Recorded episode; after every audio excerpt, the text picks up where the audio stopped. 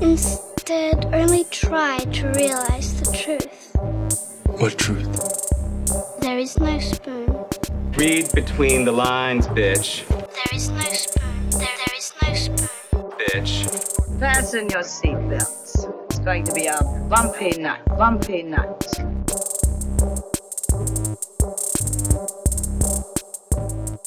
Saludos amigos y amigas, yo soy Mario Alegre Femenías. Y yo soy Rosa Colón. Y esto es Desmenuzando. En el episodio de hoy vamos a estar continuando con nuestra discusión de Neon Genesis Evangelion del episodio 9 al 16. Pero antes, ¿cómo estás Rosa? Pues súper bien, gracias. Qué Acalorada. bueno. ¿Verdad? Yo creo que esa es la palabra del mes.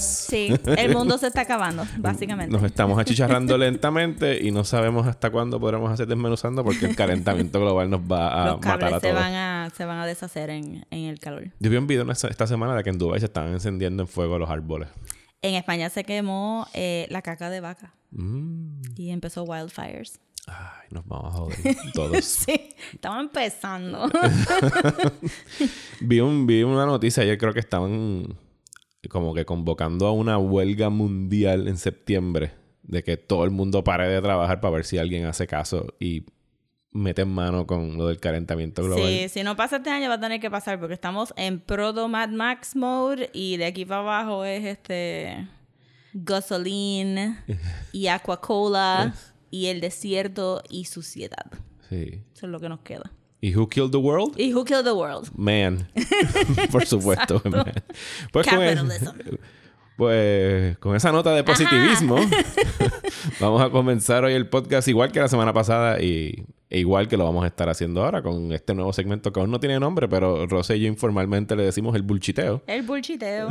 Porque talking shit. Just talking shit, man. hablando mierdita un ratito sobre las últimas cosas que hemos estado viendo, cosas que han salido en las noticias.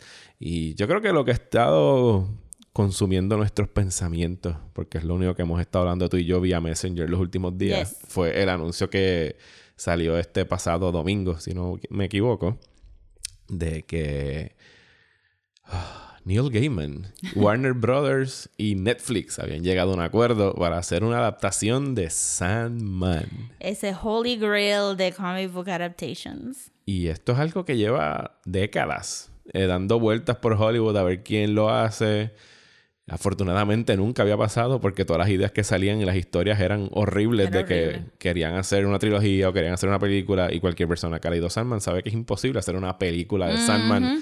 Bueno, y por muchos años Neil, Neil Gaiman estuvo hablando de que él no quería ser Sandman porque él pensaba que Death era algo más contenido y más manageable para hacer adaptación. Sí, y de una de las citas que también recuerdo de él es que él dijo, esto si se va a hacer tiene que ser una serie de televisión porque no hay ningún otro formato que se preste para, para recontar esta historia en otro medio y pues parece que finalmente, yo hasta que no vea Sí, un trailer, yo no le creo tampoco. yo no les voy a creer, hasta que yo no vea un típico slate de estos de una claqueta que Sí. diga estamos shooting Sandman, yo no me voy a creer el Y yo cuento. pienso que ellos van a estar tan freaked out que no van a sacar ningún anuncio y simplemente un día nos vamos a levantar y van a decir, oh, ya lo hicimos, no dijimos nada de casting ni nada para que no causáramos como que riots in the streets o aquí está la serie. Lo que sí es que por el momento, ayer ellos anunciaron que es Neil Gaiman, que va a estar de executive producer, y eh, David Goyer va a estar también in- invo- involucrado en el proyecto. David Goyer me pone extremadamente nervioso, porque David Goyer es una lotería.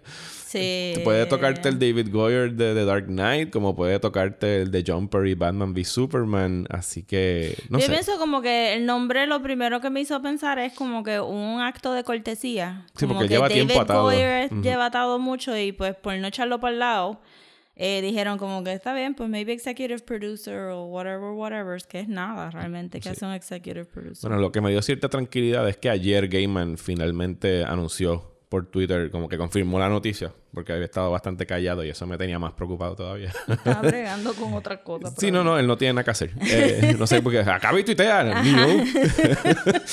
pero dijo, pues que sí, que la historia era cierta, pero que lo que ha estado corriendo por ahí, pues todo no es o sea, 100% correcto porque sí, David Goyer está involucrado, pero no hay ningún libreto, no han escrito nada, ¿sabes? Y, o sea, no hay todavía, esto está en pre, pre, pre, preproducción, al, al punto de que lo acaban de anunciar y... Sí que se puede caer bien rápido también, por eso es que no hay mucho, sabes, believe it when I see it. Bueno, el hecho de que dijeron que el price tag, es- que ya están hablando de términos de presupuesto, porque Sandman no es una serie barata. si, si han visto el, el arte, tan siquiera, y, y lo, lo inmensa que es la historia, o sea, sería una serie bastante cara para Netflix. Ah, pero sí, to- tocando ese punto, llama la atención el hecho de que Warner Brothers está haciendo esta serie con Netflix y no con, ¿cómo se llama la cosa de ellos? Whatever? DC, or Universe. something. DC Universe, DC Algo así. something. DC, DC Direct. eh. Yo creo que si... No sé. El streaming sé yo. service de DC. Yo creo que si ustedes están suscritos a ese servicio, les debería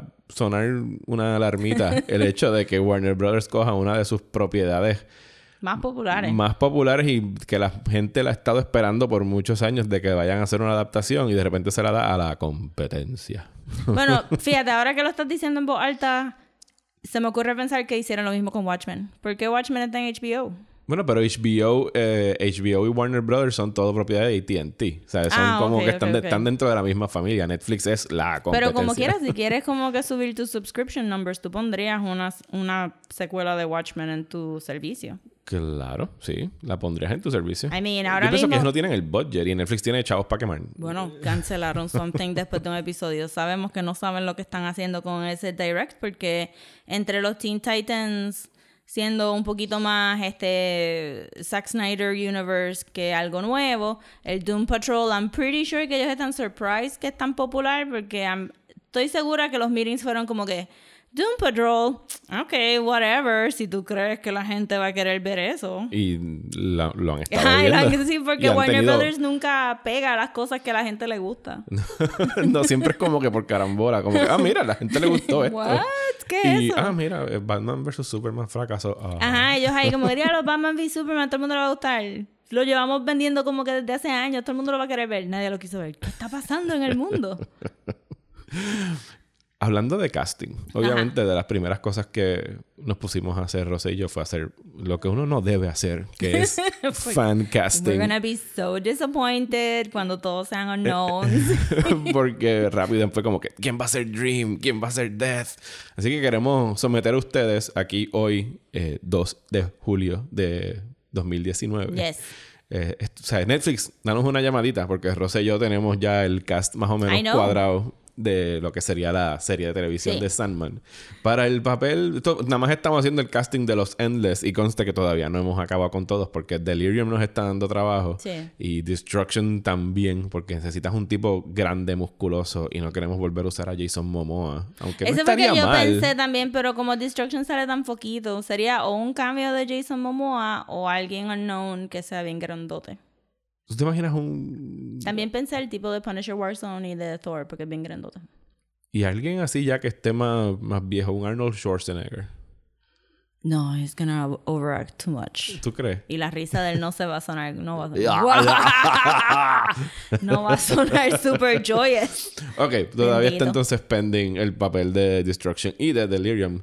Pero Rosa tuvo una muy, muy, muy excelente Yes. observación para el personaje de Despair.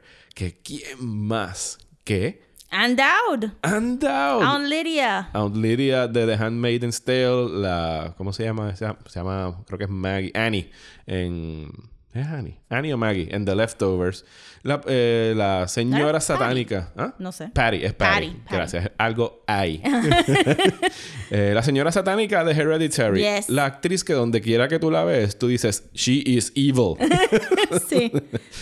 Así que ese es el personaje que Y tenemos. sería excelente como que verla, porque también sabe actuar the hell out of things. Oh, y, sí. y estaría súper cool como que ver, porque de- Despair la gente como que se lo olvida que es un personaje bien complicado. Yes. Estas fotos, by the way, hicimos unos fotomontajes para que nos Yes, crean y las vamos a estar Instagram. Las vamos a compartir en Instagram para que.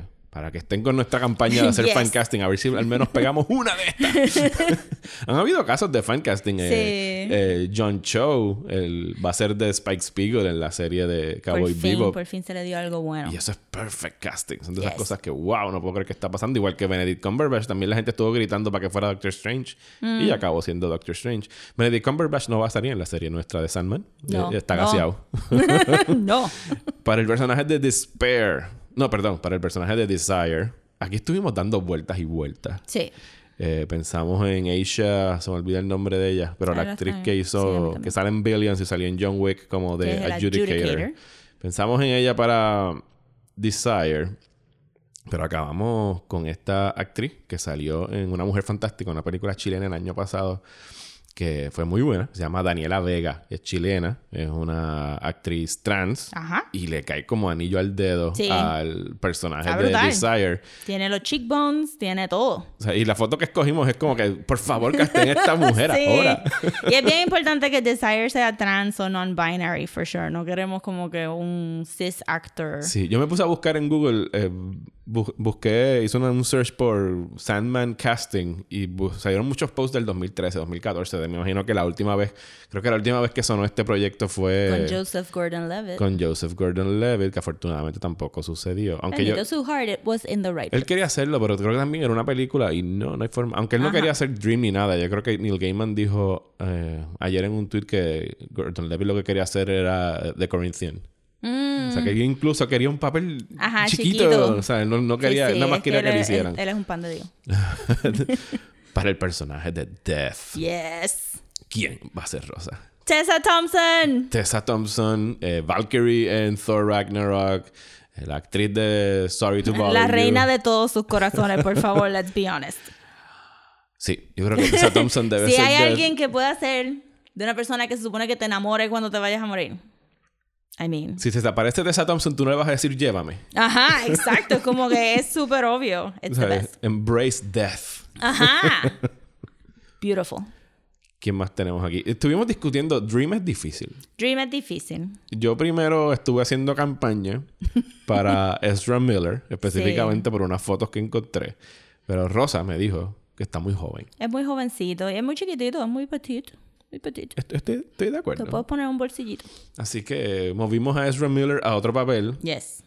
No va a ser el viejo Dream, pero va a ser el New Dream. Lo pusimos como Yes. Daniel. Daniel estaría perfecto. Así que Ezra Miller, Miller para Daniel. Si no saben quién es Daniel, no lo vamos a explicar ahora. Y no lo busquen tampoco porque técnicamente es un spoiler. Técnicamente es un spoiler. No lo busquen. Así que terminamos poniendo a Mr. Lee Pace Yes. Como Dream. Que creo que en algún momento, I mean, alguien tiene que haber dicho, damn, this guy. O sea, He looks exactly like Dream. Ustedes han visto Halt and Catch Fire. Ajá. Halt and Catch Fire es Dream en Silicon Valley.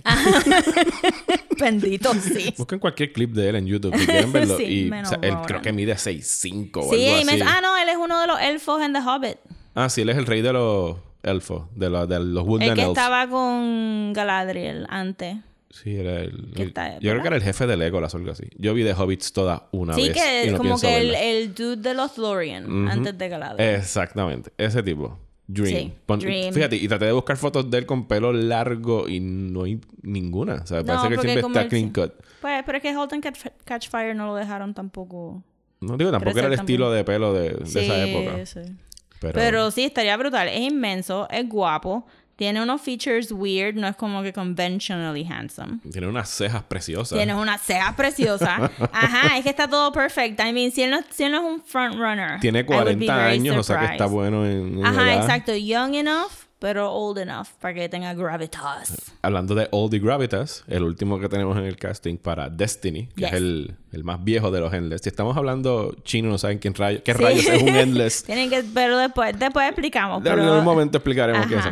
Eh, Jeremy Irons. Yes. Para Destiny, que nunca se le ve bien el rostro, pero tú No. necesitas una buena voz. Ajá, y no, y lo que se le ve iría bien con Irons porque él tiene como que los sunken cheeks y la nariz media larga, pero ese silky British voice, goddamn. Oh, yes, que venga a hablarte de Destiny. Necesi- necesitas alguien con un vozarrón. Ajá. Así que. estaría perfecto. Yo sé que ya tenemos a Jeremy Irons en Ozymandias, en Watchmen, pero no importa. Él, puede ser- él ya Ese fue Alfred. bueno, fíjate, se me había olvidado que él era Ozymandias. él va a ser. Ozymandias y me Sold. encanta ese casting. Sold. Estamos locos por ver Watchmen. sí. y eso es lo que tenemos por ahora de Salma. Tengo los dedos cruzados de que la vayan a hacer y que si la van a hacer que quede bien. ¿Cu- ¿Cuántos seasons tú crees que se echaría esto? Yo creo que ellos pueden hacerlo en cinco seasons. Creo que habíamos dicho cinco seasons and I agree. No tiene que ser más largo de eso, a menos que quieras como que... A menos que de aquí a allá pues quieras incluir Overture y maybe los de Death. Si van... Depende de cómo... Porque cuando estábamos hablando en el chat, ¿verdad? Que dijimos... Eh, Sandman son story arcs Pero también hay short stories entre medio de esos story arcs que podrían ser one episode stories. Pero si quieren añadir material que se publicó después de que se acabó Sandman, como que un poquito más de Adán y E- este de Adán y Eva, Dios mío, un poquito más de Eva, de Caín y de Abel, un poquito más de Lucifer porque es bien popular o que todo el mundo está diciendo como que, que quieren que aten a Lucifer de la serie con, Con esto y yo no sé, mi gente, yo no yo no sé, no sé. No sé si me fascina esa idea, pero que si quieren poner otras cositas que se han publicado después, pues podría ser un- más tiempo, pero cinco seasons suena just Yo right. pienso que está doable hacer Sandman en cinco, cinco seasons de 10 episodios cada uno. Yeah. Por ahí. Estaría cool que, que pues, no, no super cool, porque parte de las cosas que me molestó un poquito después de que Sandman se acabó fue que DC trató de hacer, como que sacarle todo este jugo. Y hicieron pues The Dreaming, hicieron como que unos mangas de Dead Boy Detectives, con una miniserie de Dead Boy Ay, Detectives. yo leí un manga, ahora que lo dicen, se un me manga de. Death El de manga Jill de Death Thompson. yo lo tuve. Y sacaron un montón de cosas y algunas eran buenas, pero se fue diluyendo y diluyendo.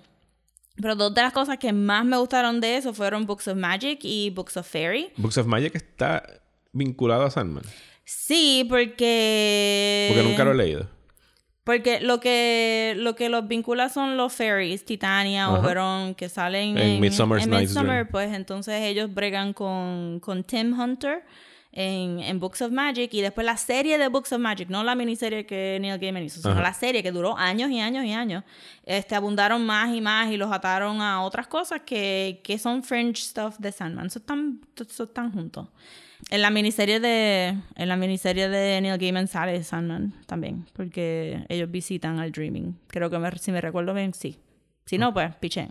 Pero la cosa es que me gustaría ver una me gustaría ver una serie de Books of Magic. Ok, pues vamos a apuntarlo por ahí. Yo pienso que Neil Gaiman, fuiste tú la que me lo dijo, que Neil Gaiman lleva haciendo como que preparándose para este momento con American Gods, Yo siento que sí, porque él va a ser el showrunner del segundo season. con Good Omens. Good Omens. Así que, que ¿te vi- ¿ya también viste eran- Good Omens? No, no lo he visto. Ok, porque te, te había mencionado que la historia no me había fascinado. Yo cuando leí el libro traté un par de veces y no lo acabé. Aquí he visto ya dos episodios y está chévere. O sea, está buena para una serie de televisión. Tengo que acabarla porque Yo me sé la que maybe esto es como que blasfemia para, para mucha gente, pero no sé si el, el writing de Terry Pratchett, Rest in Peace, me encanta. Sí, Y, y que es difícil cuando los créditos son así compartidos saber quién escribió qué. Ajá, y la historia estaba ok, pero estoy viendo un montón de fan art de los dos principales. Y eso me está pompeando para verla, porque es como que, oh, but they look adorable. No, no, lo, lo que he visto de David Tennant y, y Martin, Martin Sheen, no es Michael Sheen, eh, son muy buenos actuando. Muy, muy, Yo lo que, buenos. lo- antes de ayer creo que vi una foto de Michael, eh, whatever's, Michael Sheen. llorando. Sí, eh, en su eh, cuando estaba a punto de quitarse, que, Ajá. creo que la retuiteó Neil Gaiman, fue. Ajá, ajá. Que la última vez que estuvo haciendo de Asafael, como se llame el ángel, eh, el último el último momento que él tuvo el disfraz puesto, como que le dio sentimiento tener que, que quitárselo. Pero después estaba en YouTube y parece que él hizo Celebrity British Bake Off. Ajá. Y lloró cuando ganó. cuando ganó el, el challenge, el, el, el showpiece del. No sé si has visto British Bake Off. No has visto British. Oh my God, No, no Mario, visto. por favor. Tienen que perdón, verlo. perdón, estoy ¿Cómo out. tú vas a haber visto? You cry, you laugh with these people, ¿Qué you es look at the esto? baked ¿Qué rayos es goods. ¿Cómo British no- Bake Off? ¿Pero es una Eh, sesión de terapia o están cocinando? ¿Qué es casi, casi lo mismo. El British Bake Off, el, el Great British Bake Off es que, que se pone en un tent en un parque precioso, así como que British ¿Dónde tú lo ves? ¿En YouTube? En Netflix. En Netflix. Ajá. Ok, perdón. Wow, Mario, wow. Dios mío, no es que como que, poner- sí, es como que lo tienes que ver en serio. It's like the best reality show baking competition y como que te da aquí en el corazoncito. Qué rayos. Yo siento que estoy- no tengo idea de lo que me estás hablando. Es como que lo tienes que ver. Pues que estaba viendo así, este, y vi que tenían un celebrity, no sé cuántos episodios fue, pero él sale y pues alguien puso solamente los highlights de él, del pompeado, baking, o cuando estaba confused, pero uno de los highlights es que él lloró cuando ganó uno de los challenges. Ok, es solamente British People Baking y hay celebrity cameos. No, ¿O ese eso fue parece ese que caso? fue un particular. Pero me Michael Sheen le encantaba el programa y pidió que por favor lo Salían, dejaran salir. como que también salía Jamila, la que sale en The Good Place, fue otro que, otra que vi en el background. Y pues me parece porque fue directo de la foto de él llorando y pensé como que, ay, qué tierno él porque llora mucho.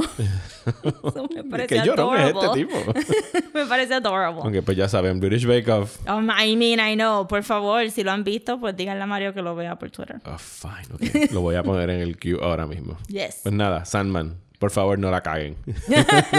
Sí. ¿Qué más, ¿Qué más has visto? Eh, pues gracias a ti fui a ver Annabelle. Oh. Annabelle. ¿Cómo que se llama? Eh, comes home. Ah, yes. Annabelle comes home. She does not. However. o sea, estás diciendo que es false advertising. es super false advertising y, de- y también depende mucho de cuál es tu definición del home de Annabelle. Porque si viste Annabelle Creation, Annabelle tiene un home. She does not go back to it. Vaya va a la casa de los Warrens. Claro, pero nunca se fue, en teoría, porque te están enseñando flashbacks y ella ya está en la casa. Este, sí la sacan del case y la vuelven a poner. So I guess que tú puedes decir que eso case vale. su home. Pero, eh, pero sí, fue como que un random title. ¿Y qué te pareció la película? Yo sé que tú Eh, eres súper fan del Conjuring You. Yes. si no hubiera visto el trailer, hubiera estado súper disappointed, pero estaba, ¿verdad? Vi el trailer, sabía que esto iba a ser marginally well acted y que lo que no, lo que no íbamos a ver era Annabelle, ¿verdad? Este, yo estaba pompeada para ver esta porque se notaba que este es el borrador para todas las otras películas de The Conjuring y Annabelle sale como que un mínimo. Annabelle es como que this much, estoy haciendo tiny fingers en el micrófono, this much de la película. Eh, la nena que salió, ¿verdad? Porque cambiaron a la hija de los Warren, me dio mucha pena con la otra actriz. Esta es McKenna Grace. la- Ajá. So, of course, she was great. Eh, y las otras dos que salen, pues estaba cool. Las babysitters. Ajá. Eh, la rubia era la goody goody, la brunette latina era la que fucks everything up, ¿verdad? Eh, Stereotypes. normal. Eh, pero entonces, y entonces llega un punto que yo estaba como que, yo espero que a ti te maten because you do not deserve anything good in life. Porque todo lo que hiciste mal, lo hiciste mal. Pero obviamente nos cogieron a todos porque los Warren salen and they're adorable, como siempre. Especialmente él, que es como que este bumbling guy de como que, ah, mi esposa es una psychic and I just love her to death y and I accept everything que le pasa and I'll try to help. Yo vi en Twitter a alguien describiendo la actuación de, de Patrick Wilson, que era como que el papá de los Brady Bunch. Ajá.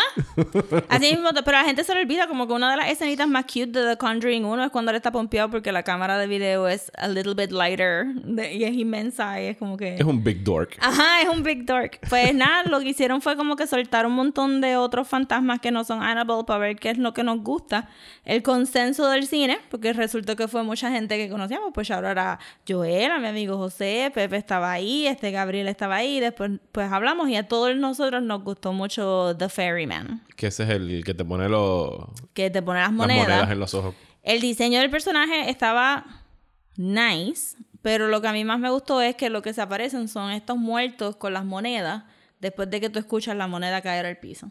Entonces they would come- como que venían bien suavecitos from the shadows y tú ves a estos tipos como que como si estuvieran propped en- adentro de ataúdes con las monedas y entonces iban apareciendo mientras entonces el mundo de, del ferryman pues no es un ferry, as it turns out. Es como que unos pasillos bien grandes llenos de esta gente y pues estaba cool, estaba cool.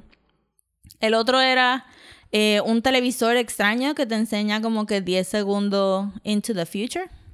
I have no idea what else it does. Eso es lo único que hizo. Pero suena como que no material para una película entera, o me equivoco. Eh, exacto, sería como que y en el mismo medio de otra película aparece el televisor. Ok. Y, pero estaba ahí. No sé. No sé qué estaban yendo con ese lado. Eh, y otro. ¿Qué era el otro? Yo no me recuerdo muy bien. Ah, había. un- Eso está, es que esta película estaba bien weird. Había un juego de mesa.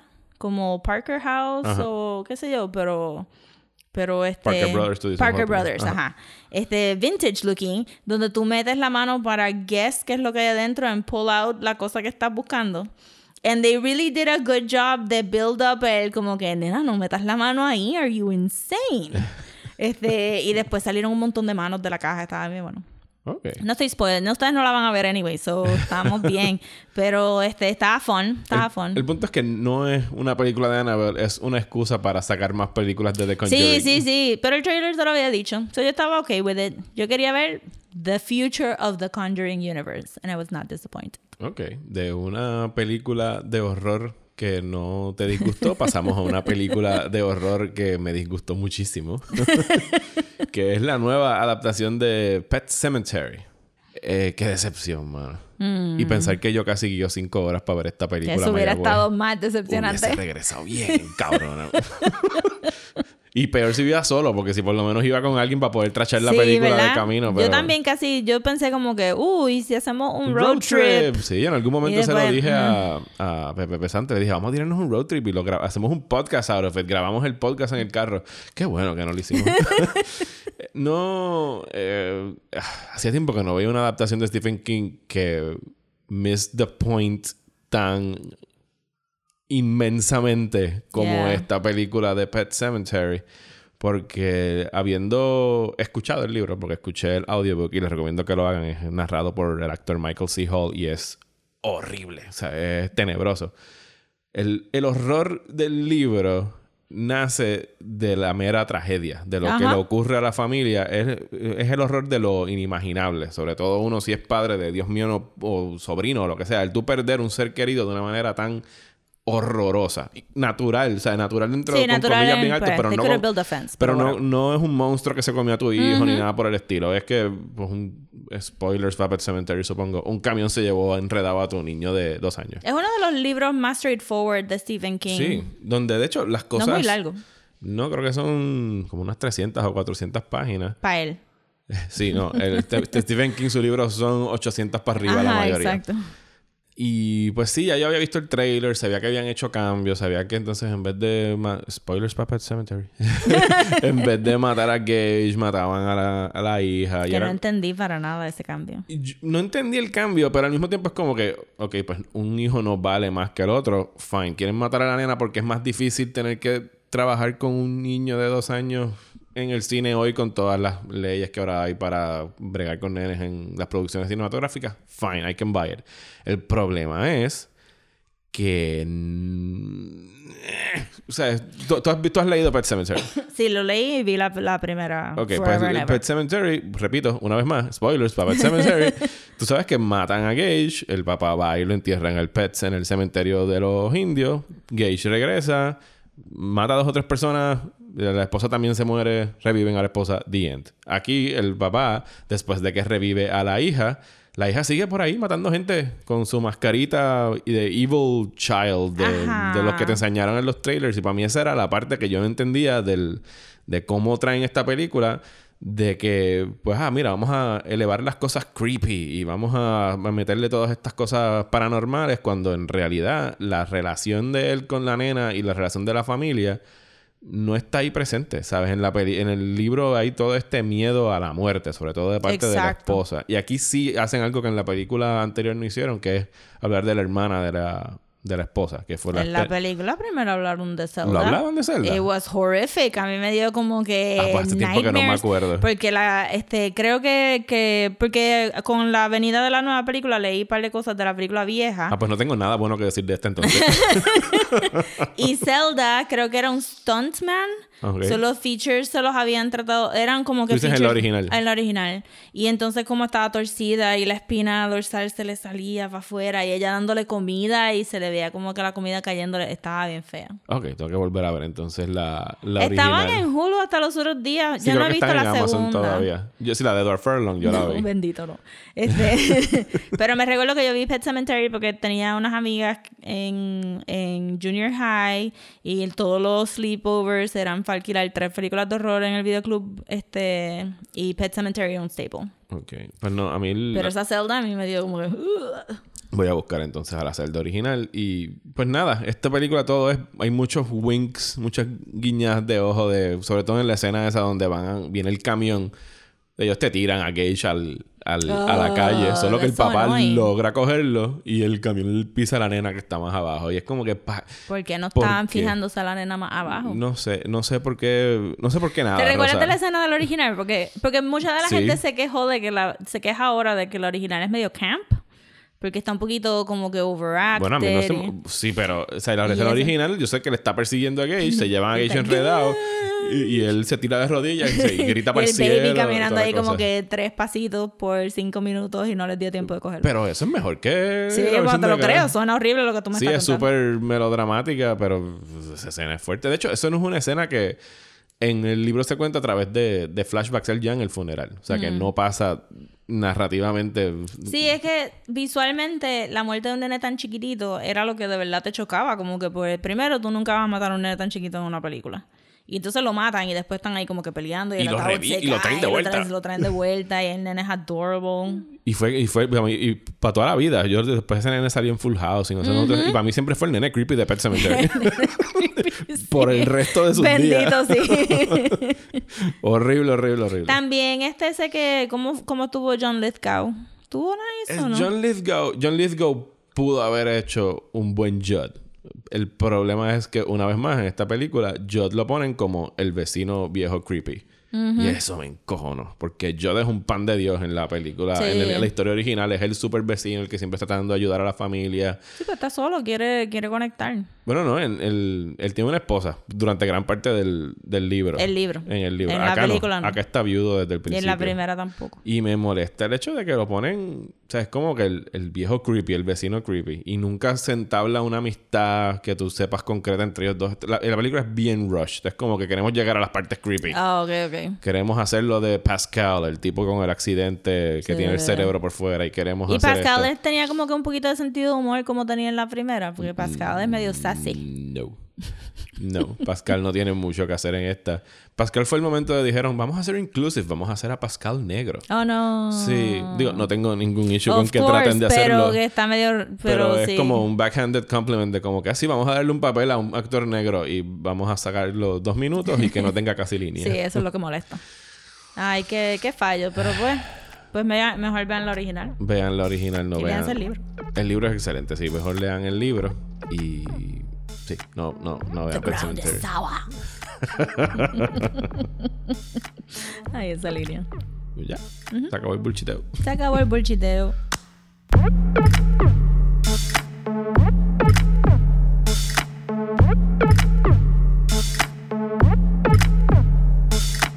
¿Estás lista para todo lo que tenemos que hablar esta semana? Porque yo creía que esto iba a ser... O sea, la semana pasada dije que los episodios de Evangelion se tornaban un poquito más convencionales. Eh, evidentemente no recordaba bien la serie. porque sí, se ponen un poquito más convencionales por un lado y por el otro empiezan a hacer todos los tripeos por los cuales Evangelion eh, se hizo famosa. Yes, yo creo que nosotros estamos ready, pero me preguntó si la audiencia va a estar ready. Sí, ustedes espero que hayan hecho sus asignaciones porque y han estado viendo Evangelion eh, que está disponible en Netflix. Porque en este episodio vamos a estar discutiendo del episodio 9 al 16 de la famosa serie japonesa. Eh, vamos a estar haciendo menos recap que la vez pasada. No vamos a estar quizás yendo tanto por encima de qué pasa, qué pasa, qué pasa en, qué en cada episodio. Porque pienso que hay muchos temas para desmenuzar sobre lo que Sí. se trabaja en estos episodios. Y al final del día, como que no sé si los recaps se pondrían bien repetitivos, como que y un ángel vino y atacó. Sí, sobre todo ahora, porque eh, contrario a los- al primer batch de episodios que estuvimos hablando, que hubo creo que tres ángeles, ahora creo que hay un ángel por episodio. Sí. Por eso a a eso es lo que me refería cuando se ponía un poquito más convencional en que era el Monster of the Week. ¿A quién vamos a matar en, en, en este episodio? Pero notamos, o por lo menos yo noté, que los eh, ángeles, más bien los angels, se están usando como excusa para indagar en los personajes. Como Sí. que, que- y han tratado en este en estos ocho episodios de como que dedicarle un episodio por personaje a poder entenderlos un poquito mejor su psiquis, su pasado, etcétera, etcétera. Sí, los ángeles al final del día son como que medio afterthought. Creo que en, en uno de los episodios Shinji, porque Shinji anda como que randomly asking questions en los momentos más inapropiados, como en, en los episodios pasados, de momento dice, ah, yo no sé nada de los Eva, pero no hace ninguna pregunta de los Eva en ningún episodio, pues entonces creo que es en... Sí, aquí Eh, empiezan a hacer preguntas de todo en De estos todo, pero entonces ellos están como que. eh, Después hablamos del episodio, pero están medios perdidos y en el mismo medio, él como que. ¿Pero por qué los ángeles Ah, ese es el episodio que el que se va a la luz, el del Ah, el que se va a la luz. Ajá. ¿Por qué los ángeles nos quieren matar? No deberían como que... No son creaciones de Dios, no deberíamos de estar como que... Y, y, y Asuka le dice como que... Ay, Eso es Shinji. tan bruto. y yo tengo que agree. Es como que Shinji, yo tengo los momentos para estar preguntándote eso. Ahora no es el momento. Pre- y preguntarle a un adulto, ¿no? Exacto. Pero es que Shinji bendito, él, él trata. Shinji, eso se puede resumir en estos próximos episodios. Shinji trata. Él trata y, y Asuka está empezando a salirse, eh, a salirse. Yo, o- mientras mucha gente con la que yo he discutido Evangelion no soportan a Shinji, ahora, yo, no, yo tengo serios issues con Asuka. As- Asuka es un dick. Sí, major dick. Es major dick. Bueno, vamos a empezar eh, con el episodio. Vamos a empezar. Vamos a arrancar con el episodio 9. Sí, el episodio 9. Que es. Famosamente, creo que los fans dicen que es el peor episodio de Evangelion. Que es el episodio de Dance Dance. El Dance Dance Revolution de Evangelion. Está malito. Se llama Both of You Dance Like You Want to Win. Oh, eso es otra cosa. Los, los títulos de estos episodios se empiezan a. Ya no son títulos, son, son tesis Poemas. doctorales. Es- ese es uno de los títulos y el otro es Movement and Heart Together. Ujú. Sí, porque tenemos, tenemos dos títulos por episodio. A veces. Y este es el episodio donde pues llega un ángel, Shinji y Asuka tienen que pelear contra él y tienen que aprender a trabajar en conjunto. Porque el ángel se divide en dos. Exactamente. En este episodio aprendemos que en este universo la gente no sabe sobre, sobre consent. No, yo sé que estabas hablando del personaje de Kaji. De Kaji, pero no, también porque el cuál es el... Siempre se me olvida el nombre del nene super annoying Eh, espejuelo. que, Ken- Kensuke. Kensuke. Están Ajá. vendiendo fotos de Asuka. Sí. Están vendiendo fotos de Asuka del Girls Locker Room. Están tomando fotos por todos lados. Y, y ella no se ha enterado porque me imagino que lo hubiera como que pateado al horizonte. Eh, bueno, está- no, pero lo que están vendiendo son las fotos que tomaron en el barco, ¿verdad? Las fotos de la No, cámara. la están persiguiendo durante todo el día en la escuela Porque ella la- ella es el it girl ahora Es mismo el it girl, pero Ajá. hay una foto de, de- él claramente está trepado en un árbol, es el girls locker room porque hay una nena cambiándose el bracielito y entonces es como que nene, cógelo suave. Sí, esto es Revenge of the Nerds en el locker room. Sí, Eh, que, que como que casi no va con la serie, pero de momento nos desviamos para recordarnos, para recordarnos que estos dos niños todavía son teenagers y que están actuando súper como, precoces. Este, ¿verdad? Un poquito criminal, pero... But they don't know better, podrías no, decir. I don't know. I think they do. Pero sí, tenemos por ese lado, Asuka se convierte en la sensación de, sensación de la escuela, es el exchange student. eh, Ray is not amused. Porque eso Exacto. básicamente tú puedes describir a Ray con Ray is not amused. Ray is not amused about anything. Eh, y Asuka, pues obviamente le fascina la atención, es la gasolina que la hace Sí. seguir andando. Eh, y para complicar aún más las cosas, Asuka se muda con Shinji y Misato. O sea que tenemos tres personalidades completamente distintas, aunque descubrimos en estos episodios que Misato y Shinji comparten mucho en común. De y hecho, los tres. Misato y Asuka, eh, Misato y Asuka se llevan de una manera que Misato no se lleva con Shinji. No, que jamás se va a poder llevar con, Ajá, con Misato Shinji. y Asuka son más como que equals. O sea que Misato, no, por, por aquello de no complicar más las cosas, sí, claro, vamos a meter también una nena adolescente a vivir aquí con este nene adolescente bajo el cuidado de esta mujer que pues no tiene su vida en orden Ajá. exactamente. Y también vale decir como que a Asuka le gusta el, la reacción a, a Pro- su personalidad. provocar, provocar. Ujú. exacto. Pero cuando no encuentra que puede provocar a Rey, entonces inmediatamente se va en laser focus con Shinji. Y no sabe, sí, no sabe cómo funcionar cuando no, cuando ella le gusta eh, apretar los botones de la gente y Rey no tiene botones. Al menos que hables más del- mal de, de Gendo. Ahí sí, Ajá, ese, ese es el ahí- botón. Ella tiene un botón. Pero Asuka no lo puede usar mucho. Y nada, empiezan a vivir juntos y tenemos el, lo más cercano a una experiencia íntima sexual con Shinji. Cuando Sí. Asuka se levanta una noche so- media sonámbula yendo al baño y regresa y se acuesta en su cama. Sí, porque en- ellos dos tenían que estar tan sincronizados que tenían que hablar juntos, tenían que comer juntos y tenían que dormir Para poder juntos. pelear con el Angel y ganarle. Pero nos hacen como que un big point de enseñarnos que Misato estaba entre los dos. Porque Asuka es bien prudish al final del día. Es, es- es flirty, le gusta apretar botones, pero es bien prudish. Como que no me liguen, no miren bla, bla, bla. Eh, pero entonces Misato se va a una actividad, ellos dos se quedan solos y ella- ella- Asuka se confunde. Porque ya está tan acostumbrada a ir al cuarto de Shinji a dormir que entonces se acuesta a dormir en, en el ladito donde ella estaba durmiendo, en el otro shot. Y, Y Shinji no sabe qué hacer con su vida. Shinji no sabe qué hacer con consent, tampoco sabe sobre consent. so, este... Se voltea. Ajá, eh, mildly aroused por, por los half está con que está poquita viendo. ropa, se le ve el escote Ajá. y trata de darle un beso. Trata de darle un beso. Again, consent. La palabra de este episodio es consent. consent. Yo sé que en la época la gente hubiera estado como que, ay, qué cute, pero no, she was sleeping. Eh, y entonces él se va.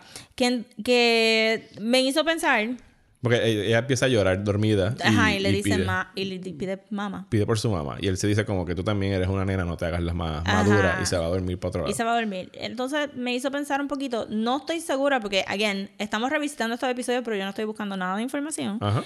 Pero me parece que parte de lo que vimos en estos episodios es que Shinji, su sexualidad, porque al principio de los otros episodios yo había dicho que Shinji no le gusta el contacto.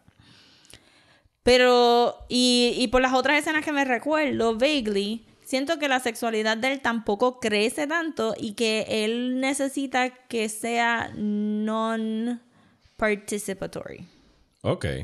So, el beso tiene que ser cuando ella está dormida, ¿verdad? Luego vamos a ver otro beso que él no participa. Again, consent de parte de Asuka no existe. Eh, la otra partecita en los baths Ajá.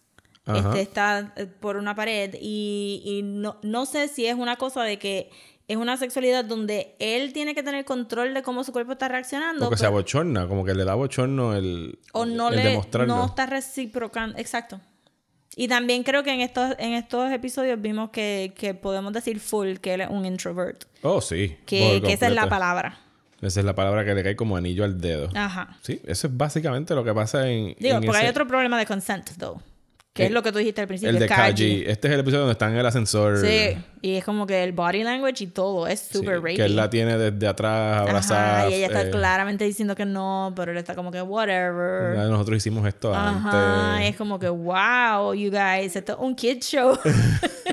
Y esto, de hecho, eh, un poquito de trivia. Evangelion sí empezó en un horario de un kids show a transmitirse. Me imagino que será un 3, 4 de la tarde. Eventualmente lo movieron a un horario nocturno y sí ahí alcanzó pues más popularidad en, en Sí, es Japón, un en su adult show for transmisión. sure, sí, pero esto estaba como que... eh, Me imagino, no me sorprendería que haya sido durante estos episodios Sí, que dijeron como brutal. que, eh, gente, eh, tenemos erecciones, tenemos... Eh, Alusiones a menstruación que vamos a hablar ahorita. Oh, sí, ya, que hay muchas cosas que hablar. ok, vamos en rápido entonces a brincar al episodio 10 que se titula Magma Diver. Magma Diver. Este episodio a mí nunca me ha encantado todas las veces que lo he visto. Sí hay mucho eh, information dump en cuanto Sí. a cosas importantes sobre los Eva y los Angels, etcétera, porque este es el episodio. Y, y es el típico, eh, ocurre mucho en el anime que es el School Trip episode, Sí. donde tienen que se van, usualmente en las series de anime hay un episodio donde tienen que ir a la playa o es el Summer Trip. Aquí pues Evangelion siendo Evangelion, hay un Summer Trip, pero los protagonistas no pueden ir. Mano, que- pero que súper cruel fueron about it. O sea, ellos dejaron que, que Asuka pensara que ella iba a ir en el trip a Okinawa. Y después te dan un- un- unos shots de ellos fading out hacia el avión. De los, de los personajes, los panas. De los panas diciéndoles sobre lo mucho que ellos van a disfrutar y que ellos se tienen que quedar. Y yo, miren, estos dos niños le están salvando su vida todos los días. Lo menos que ustedes pueden hacer es bajarle dos a la despedida. Y no restregarse en la cara. Bien brutal. Yo, wow. Estos nenes son tremenditos. Pues este es el episodio donde encontramos un angel eh, que está, y lo, lo encuentran, está dentro de un volcán, está en un estado de gestación, o sea, todavía no es un full eh, grown angel. Sí. Y pues el plan de, de la misión de esta, contraria a las demás, es que quieren capturarlo vivo para poder estudiarlo y ver qué es lo que podrían, qué información podrían sacar de, de esto. Sí. Y pues este es el que le toca a Asuka, que le ponen como que un traje... de- Gordito. Gordito. Si los Evas son bien angulares, pues le pusieron un, un anti-heat suit que todo es bien gordito y ella tiene que también inflar su, su flight suit. Su flight suit. Que ella le da un ejemplo a Shinji de lo que significa thermal expansion util- utilizando su, Sus boobs. sus boobs, eh, sus senos como eh, ejemplo de qué es lo que ocurre cuando un cuerpo se calienta. Y Ajá. Shinji obviamente está como que... No ah, puede bregar con la no, situación. No, Asuka, no, no. Pero entonces ella le, porque ella, ella quiere a alguien to flirt with, pero no. Quiere llamar la atención porque eso Ajá, es todo lo pero que no es quiere. Y entonces ahí le doy punto a Kaji que no, no lo pusieron pervy. Kaji está claramente Detrás de Misato... distanciándose de Asuka porque es menor. Eh, y me dio mucha gracia el shot de ellos comiendo en el mall y él estaba literalmente como que cinco pies lejos de ella en una mesa redonda comiendo y ella está, quiere estar encima de él todo el tiempo y él está como que... Sí, por lo menos no es un, no es un pervertido de menores. Ajá, exacto. Pero todavía tiene, Misato tiene que hablar con él. Tienen que tener un sit down y tener la conversación. Y ella está como que siempre se dio cuenta que él es uncomfortable con, con lo del cuerpo y lo del flirt y pues entonces lo sigue chavando con eso. Pero también se pone, Asuka se pone bien annoying en este episodio. Eh, sí, eh, se pone bien annoying y sigue creciendo en términos de Sí. insoportabilidad. Shinji, Shinji, Shinji, todo el tiempo. La cosa es que entran al... ¿Al volcán? Al volcán y entonces tiene... Creo que esto es uno de los primeros episodios que se nota que Misato está more than willing a sacrificar a estos niños, regardless Sí. del cariño que les tienen. Porque es un como una. Hay un. Hay un motor, hay una venganza detrás de esto. Que lo descubrimos en el episodio después. Exacto. Cuando empezamos a descubrir un poquito su pasado. De que ella tiene algo personal en contra de los Angels. Exacto. Eh, porque lo vemos. Bueno, nada, voy a acabar cerrando primero. Lo, lo que sucede al final de este episodio, para continuar con el tema de la sexualidad de Shinji, es que después de que acaban con el. Con el Angel que se despierta dentro del volcán y tienen que pelear con él, pues Misato se los lleva a los hot springs, a unos baños termales eh, Sí. donde se dividen en para hombres y para mujeres por una cerquita solamente. Y del otro lado están Asuka y Misato desnudas bañándose, y del otro lado está Shinji y... Y las escucha hablar. No sé cómo, porque como yo estoy viendo la versión doblada, Ajá.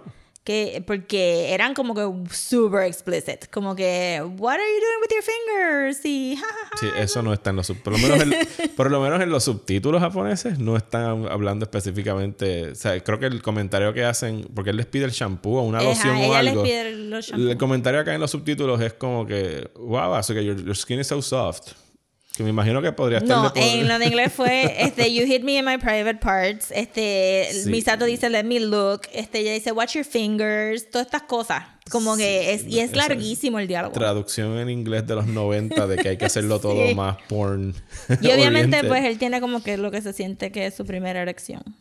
Sí, no, no, quizás no su primera, pero por lo menos tenemos a Pen Pen, a quien no hemos mencionado en No, todos- porque es que todavía estoy episodios. buscándole como que el simbolismo a Pen Pen. no Pen, no, hay ningún símbolo, no, no hay ningún símbolo a Pen Pen. Pen Pen es el pingüino mascota de Misato. En el futuro, lo que queda, no hay perros, evidentemente, ni gatos. No, ni gato.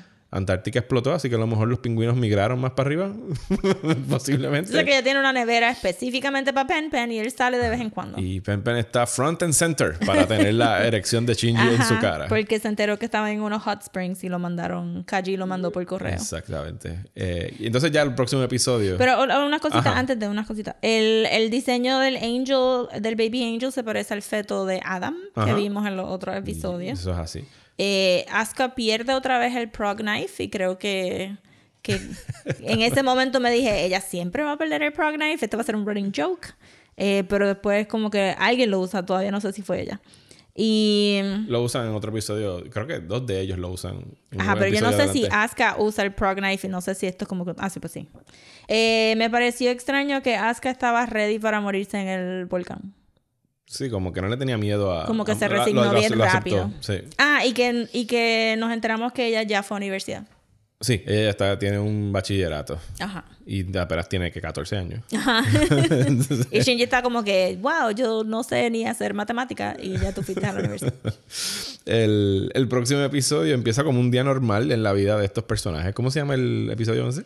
Se llama The Day Tokyo 3 Stood Still o In the Still Darkness. Ok, alusivo al clásico de ciencia ficción de The Day The the, Earth, the Earth Stood Still. Ajá. Y empieza como un día normal en Tokio, la gente está haciendo su laundry, están todos eh, commuting en el tren para ir a Nerve. Que me pareció como que, como que Nerf no tiene un laundry service adentro de la oficina. No, la gente tiene que salir a hacer su laundry. Y los tienen que pagar. No es como que le dan, como que ellos tienen que usar esos uniformes todos los días. Y Nerf no les paga el laundry. No, ellos tienen que hacer su propio laundry. Capitalismo brutal. Eh, y aquí empezamos a escuchar de estas eh, supercomputadoras que se llaman los Magi, que se llaman como los tres reyes magos, Baltasar, eh, Melchor y Gaspar. Caspar. Eh, Sí, aquí le ponen. Casper. Es Melchior, este, Melchior, Baltasar y Casper. Eh, pero nada, son los tres reyes magos Y de... son el gobierno de Japón. el, el Magi, Ajá. no están bajo administración. Nerve es el que administra. Es, exacto, sí, mala mía. El Magi toma las decisiones gubernamentales de Japón. Estas tres supercomputadoras toma las decisiones gubernamentales y entonces hay como que un city council o algún consejo dentro de esto que dicen como que, ah, ok, eso suena razonable, vamos a hacer lo que dice el Magi. Ajá, y está medio weird porque durante todo este tiempo hemos escuchado del UN y hemos escuchado de los otros países, pero Japón no tiene gobierno porque... Tiene tres reyes magos. Ajá, exacto, porque no hay nadie que, tú sabes, NERF y the UN, no hay Japón government. Ujú. Y estamos haciendo, están haciendo pruebas con el Eva Evangelion 0 de, de, de Rey. Y Shinji llama a su papá. Sí. Y tiene una llamada sobre él porque está tratando, hay como que un parent, parent teacher something en la escuela. Y él le está diciendo que sí, a ver si tú, Shinji está tratando de construir De un puente con su papá. Y Gendo dice como que, loco, no me llames para estas cosas, para eso está Misato. O sea, no me interrumpas para estas pendejas. Y Shinji está haciendo algo weird con la manito, que después vamos a ver como que acentuado en otros episodios. Sí, que es parte del control que él usa para manejar el, el Evangelion. Ajá. Y se para luz. Se para luz en Tokio. Esto pasa todo el tiempo. Cada vez que un angel ataca la ciudad, se va la luz. ¿Cómo es posible que Shinji, Asuka y Rey no se den cuenta que se fue la luz? No se ha ido la luz hasta ahora en, en los otros ataques de Angels. Caramba, se tiene que haber ido la luz en algún lado. Y ellos pasando ellos- la tarjeta como mil veces. Pero ellos están, pero ellos tienen, pero Nerve como tal, la entrada de Nerve y todo eso, ellos lo que, que lo hablan en este episodio, que ellos tienen generadores y tienen backup Sí, generators pero para me mató backup que ellos se generators. tardaron tanto tiempo en figure this out. En cómo llegar hasta Nerve. Porque ellos estaban en la superficie. No, como que pasaron la tarjeta tres veces cada uno. Ah, no, y este, los tres estaban brutitos. Es como que no hay luz. Sí, como que miren. Este, pero eso me pareció funny. Em, El editaje de. Este es el episodio más funny que yo he visto hasta ahora. Sí, porque este, to- todo lo que es el, el de ellos tratar de infiltrarse otra vez a Nerve es usado para sí, comedia. pero todo está editado para que las otras personas finish your sentences. Como que alguien dice, pero esto no va a poder, esto nunca va a pasar. Boom, cortabas y era hasta, eso era lo que pasaba. So, como, había un, un comedic rhythm en el episodio. Y es el chiste que hacen con, con Fujitsuki, que es el segundo en mando de, de Gendo, que dicen, mira, los ellos están ahí todo bajo control. y Fujitsuki está con los pies metidos en una cubeta de agua por el Ajá. calor que Y hace. dicen como que, it's hot. Y el otro, yes. que insinúan que no es el hecho de que haya llegado el Angel que se fue a la luz, es que están tratando, alguien está tratando de sabotear a Nerve. Sí, exacto. El, creo que el episodio está construido para que tú pienses que es el ángel. Resulta que no es, pero el próximo episodio es el ángel. Exactamente, pero eh, se nota que hay alguien o algo además de los Angels tratando de sabotear los planes de Nerve, sean cuan sean, sean cuan sean los, los planes. y tenemos como que, porque el, el editaje del show está las millas. De momento, en este episodio tenemos a, a el Second in Command y a Gendo yendo a Antártica. Y vemos que el mar está rojo. Sí, porque eso fue el, que es lo que le dicen ¿Dónde que es este es el verdadero Dead, Dead Sea. Sea. Ajá. Y él dice la línea, mankind's greatest enemy is, Is mankind, mankind. himself. Ujú. So ahí también otro, otro huge, otro huge hint. Sí, Y este es el mismo episodio que tú estabas ahorita aludiendo de que Shinji empieza que son los ángeles porque estamos peleando con ellos. En el mismo medio. Y es como que, Shinji, aguanta esas preguntas por ahorita porque es que... Bueno, pero a lo mejor es que fue el momento donde él se vio que no, no había luz, estaba con, estas, con sus dos co-pilots y era como que ustedes nunca se han preguntado esto. Estoy seguro que Ray sí, porque Ray siempre está callada y es como que, sí, loco, no, mejor no pregunte. Pero tiene que empezar a hacerle estas preguntas a los adultos. Eh, sí. También este es el primer episodio que mencionan Tokio 2. O lo habían mencionado en otro momento. Hay un, episodio, hay un episodio, no me acuerdo exactamente cuál, que dicen que en Tokio 2 es que está, no está destruido, como habíamos dicho anteriormente, sino que ahí es que está el, ahí es que está el gobierno, dijeron, ¿no? Pues porque dicen como que los cowards de Tokio 2 como Ajá. que probablemente ya se fueron. Ajá, sí, porque tienen, no dicen exactamente dónde están, pero sí existe un Tokio 2, no lo habían Hay destruido. muchas cositas de world building como cada cráter lo convierten en un lago Sí. y le ponen el mismo nombre, pero como que hay... pero más uno, más dos, más tres. Igual que los Tokio, como que no, no quieren cambiar. Este, eso, eso me pareció bien gracioso. Sí. Y en este episodio, eh, Ray se tira la, un comentario de como que ella sabe que ella es expendable. ¿Sabes? Que ella sabe de que, eh, eh, que, es- que la pueden no necesariamente reemplazar, sino que ella está consciente de, de la manera como tratan a los pilotos y de que Exacto. se puede ir en cualquier momento. Entonces también hay una línea que no me recuerdo quién lo dijo, pero mankind fears darkness, que puede ser la motivación de todo este revoluz contra Los Ángeles. Entonces me pareció también que en este episodio Shinji estaba como que demasiado pompeado para pilotear el Eva. Sí, porque está pues, cogiendo un poquito más de, de confianza. So, pero me pareció como que he was really happy to get in that. Como que diablo. Porque entonces en el próximo episodio no está happy. No, él tiene sus subes y bajas. Sí, tiene su. Exacto. Porque el próximo episodio es el, el flashback. Empezamos con el flashback del... Este es el más eh, Misato-centric episode. Sí, so este termina. Se me olvida cómo termina. Ellos ya. pelean con... Ellos hacen... Es el ojo que llueve. Es el ojo hace. que llueve ácido. Ellos se tiran a buscar la ametralladora, le disparan, pam, pam, se acabó el Y ángel. Asuka es la que tiene el plan y funcionó. Y ahí te prueban como que a través de. A pesar de que Asuka es bien annoying, she is a good leader y un fast thinker. Y, y buena guerrera, ¿sabes? Como Ajá, exacto. Posiblemente la mejor de los tres en términos de, de pelear con un Evangelio. Exacto. Porque ella sí controla a Eva, contrario a Shinji, que casi siempre gana por carambola. o Sí, eso algo también era lo, lo que me estaba preguntando en este set de episodios. Era como que Shinji de verdad está piloteando ese Eva porque no parece. Bueno, porque en esta parte él. Él. Que es la parte que le toca a él. Él se tira abajo a buscar la pistola, ¿no? Él puede hacer los movimientos básicos, pero cuando el Eva está pillado desde el principio. frisa. Se frisa y el Eva steps up. Y entonces todo el mundo dice, diablo, mira, Shinji hizo esto. Y es como que no, el Eva hizo esto. Pero en este caso siento que, que parte también de los chistes que habíamos visto hasta ahora es que Asuka no se había podido lucir con el Evangelion.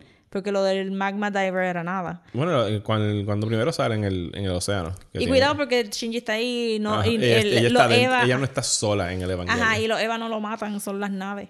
Este, pero que esta es la primera vez que tú ves que ella está como que super quick thinking y que funciona el plan y que lo despachan súper rápido porque realmente el ángel no era el problema, aquí era otra cosa.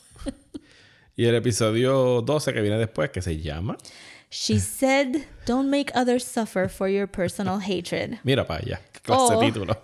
The value of a miracle, porque son completamente diferentes. Exactamente, porque la primera mitad se le dedica a este flashback al año 2000, que es donde vemos por primera vez, creo que representado el Second Impact. ¿Qué fue el Second Impact? Sí.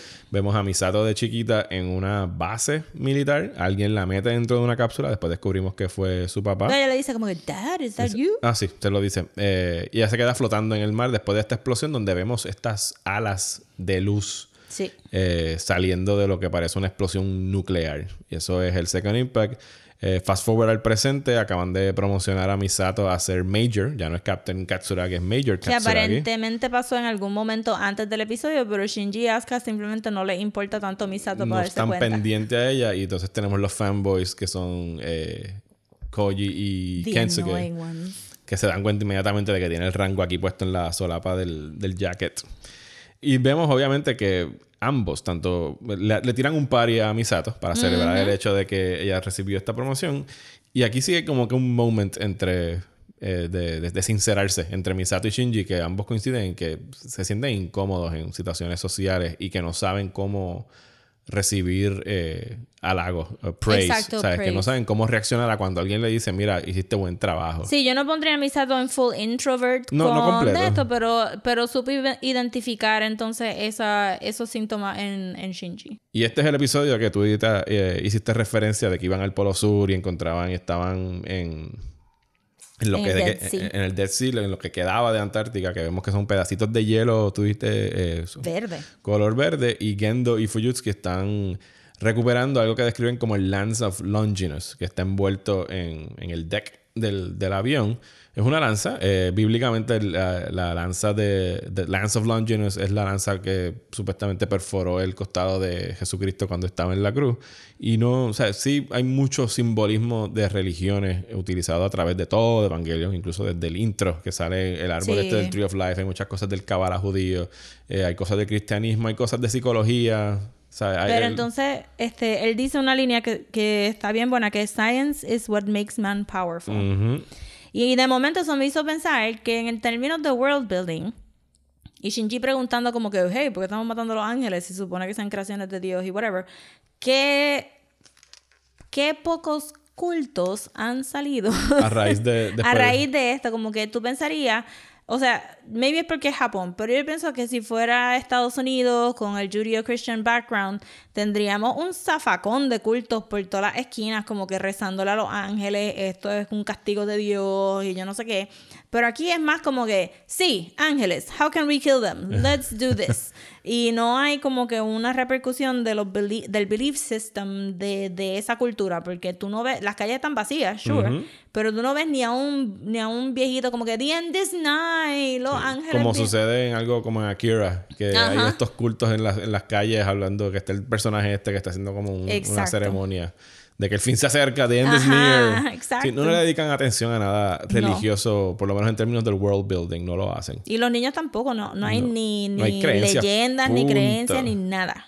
De hecho, a mí me llamó la atención de ese intercambio es que Gendo y Fujitsuki no están, they don't see eye to eye en términos de, de lo que es la ciencia, porque Gendo se tira ese comentario de que la ciencia es el arma de la humanidad y Fujitsuki parte de la premisa de que es- fue esa misma arrogancia la que nos trajo aquí hace 15 años Exacto. y provocó el Second Impact, que ellos no están 100% de acuerdo en qué es lo que deberían estar haciendo. Exacto. Y todo esto está como que un poquito más en la superficie porque parte de, de- de lo, de lo que pasó con el episodio del volcán es que ellos pensaban que iban a tener otra situación como el Second Impact porque estaban interceptando el ángel antes de que saliera el ángel porque también en ese episodio se habló mucho de que Gendo no le gusta que ellos siempre están en defense mode, él quiere irse en offense mode.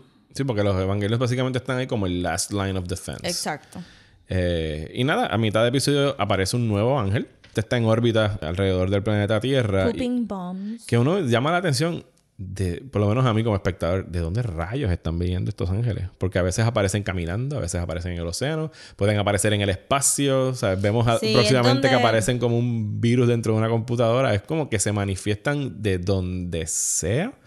Se manifiestan de donde sea, pero también hay como que, en parte es la coincidencia del show, que, que maybe ellos están mencionando algunas cosas y de momento el ángel pum, aparece de esas cosas. Y si hay un orden como que numérico que ellos llevan, porque es como que, ah, apareció el séptimo. O sea, que parece que hay un número Ajá. determinado de ángeles que no nos han que dicho cuántos van a ser. Ajá, exacto. Pero sí tienen un orden según ellos. Parece que están siguiendo un libreto que eventualmente lo mencionan. Hacen referencia a los Dead Sea Scrolls. Otra Sí, referencia a- de, a los Dead Sea Scrolls. de cosas de la religión. Y sí parece que hay como que un orden en términos de profecía de cuántos Sí, ángeles ellos son. continúan, este, ¿cómo es que se llama el otro? Gendo y, ¿y cuál? Eh, está Gendo eh, Fujitsuki. Fujitsuki. Ajá. Ellos dos se pasan diciendo como que, espérate, esto está yendo... Está muy adelantado. está adelantado, no, y el otro no, este Gendo está no, estamos bien, estamos chilling, estamos como se supone According que to plan. So, ellos tienen como que unas profecías que no nos están diciendo. Eh, también en este episodio tuvimos como que un intercambio de Why do you pilot the Esa es la próxima nota que yo también tenía Yes. apuntada aquí. Que se lo, se, Shinji se lo pregunta a Asuka.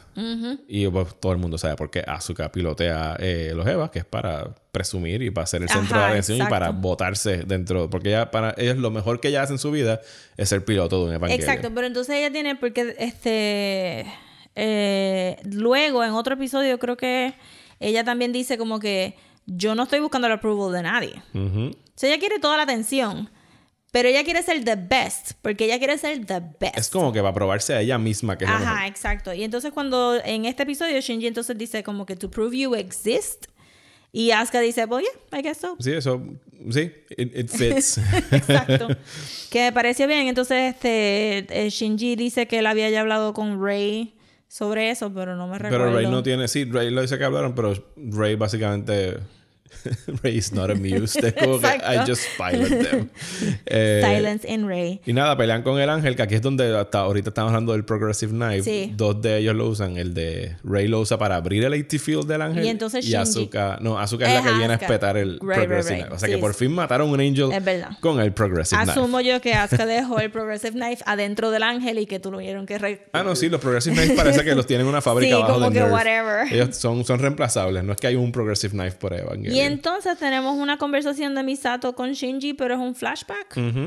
Donde ella describe al papá de ella como Gendo. So, es un workaholic, es cold, es distant.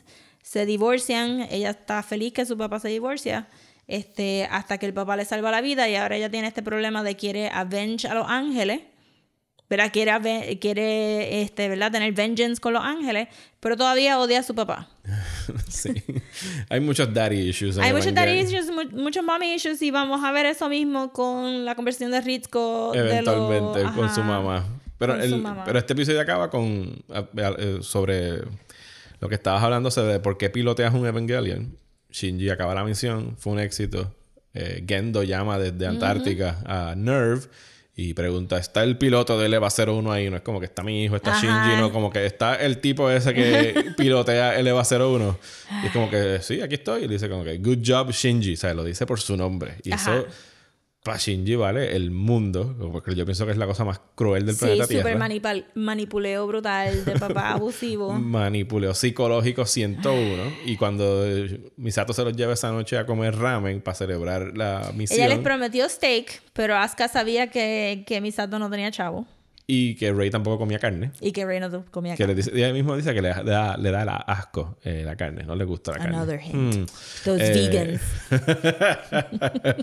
y cuando están comiendo, pues Shinji cae en cuenta de que sí, yo piloteo un Evangelion para recibir, el- para impresionar a mi papá. O sea, para que mi papá me quiera, básicamente. Porque esto está cabrón.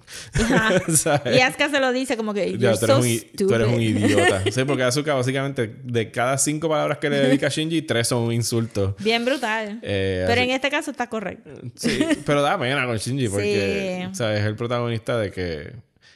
Pues él vive para eso. O sea, él no tiene una relación con su papá y cuando él- se tira esos comentarios Gendo, que lo hace con toda la intención, Shinji cae. O sea, he bites, se come la, la Sí. carnada y sabe que lo está haciendo, pues, para manipularlo. En el, en el carácter de Gendo, por supuesto. Sí, bien brutal. Pero ya llega un punto que tú quieres que Shinji Wakes up. wakes up. Sí, no, no sé si vaya a pasar. No, no creo. Shinji es Shinji. Ajá. Eh, el episodio 13 tenemos otro ataque de un ángel, esta vez a través de lo que parece, podría ser descrito como un computer virus. Sí, pero maybe ellos, bueno, pero ellos tenían como que eran los 90, ellos pudieron haber dicho computer virus, pero no lo dijeron. No, era que era el 95. Sí, no eran tan populares, yo creo que los virus a lo mejor en ese momento. Pues este se llama Lilliputian Hitcher Sí. O Angel Invasion, porque se rindieron. Así como que no tenemos Ah, nada para este episodio. Pero este es otro episodio que hay mucha información que te hace pensar qué rayos está haciendo Kaji, para quién trabaja Kaji, porque está investigando cosas, pero no sabe si es empleado de Nerve o es un double agent. Kaji es nebuloso. Kaji es nebuloso. Kaji eh, está como que hablando con gente random que tienen animales. Sí. Porque tiene una. Este, en el episodio del volcán, creo que fue. Él está hablando con una señora que tiene un puppy. Ajá. Y aquí pues estaba hablando. ¿Es en este episodio? No, este no es el Ah, próximo. ok, el próximo. Pero está hablando con gente con animales. Kaji es weird. Calle es weird. Y aquí no es donde nos explican más de lleno lo que son el, el Magi, lo que son las tres supercomputadoras.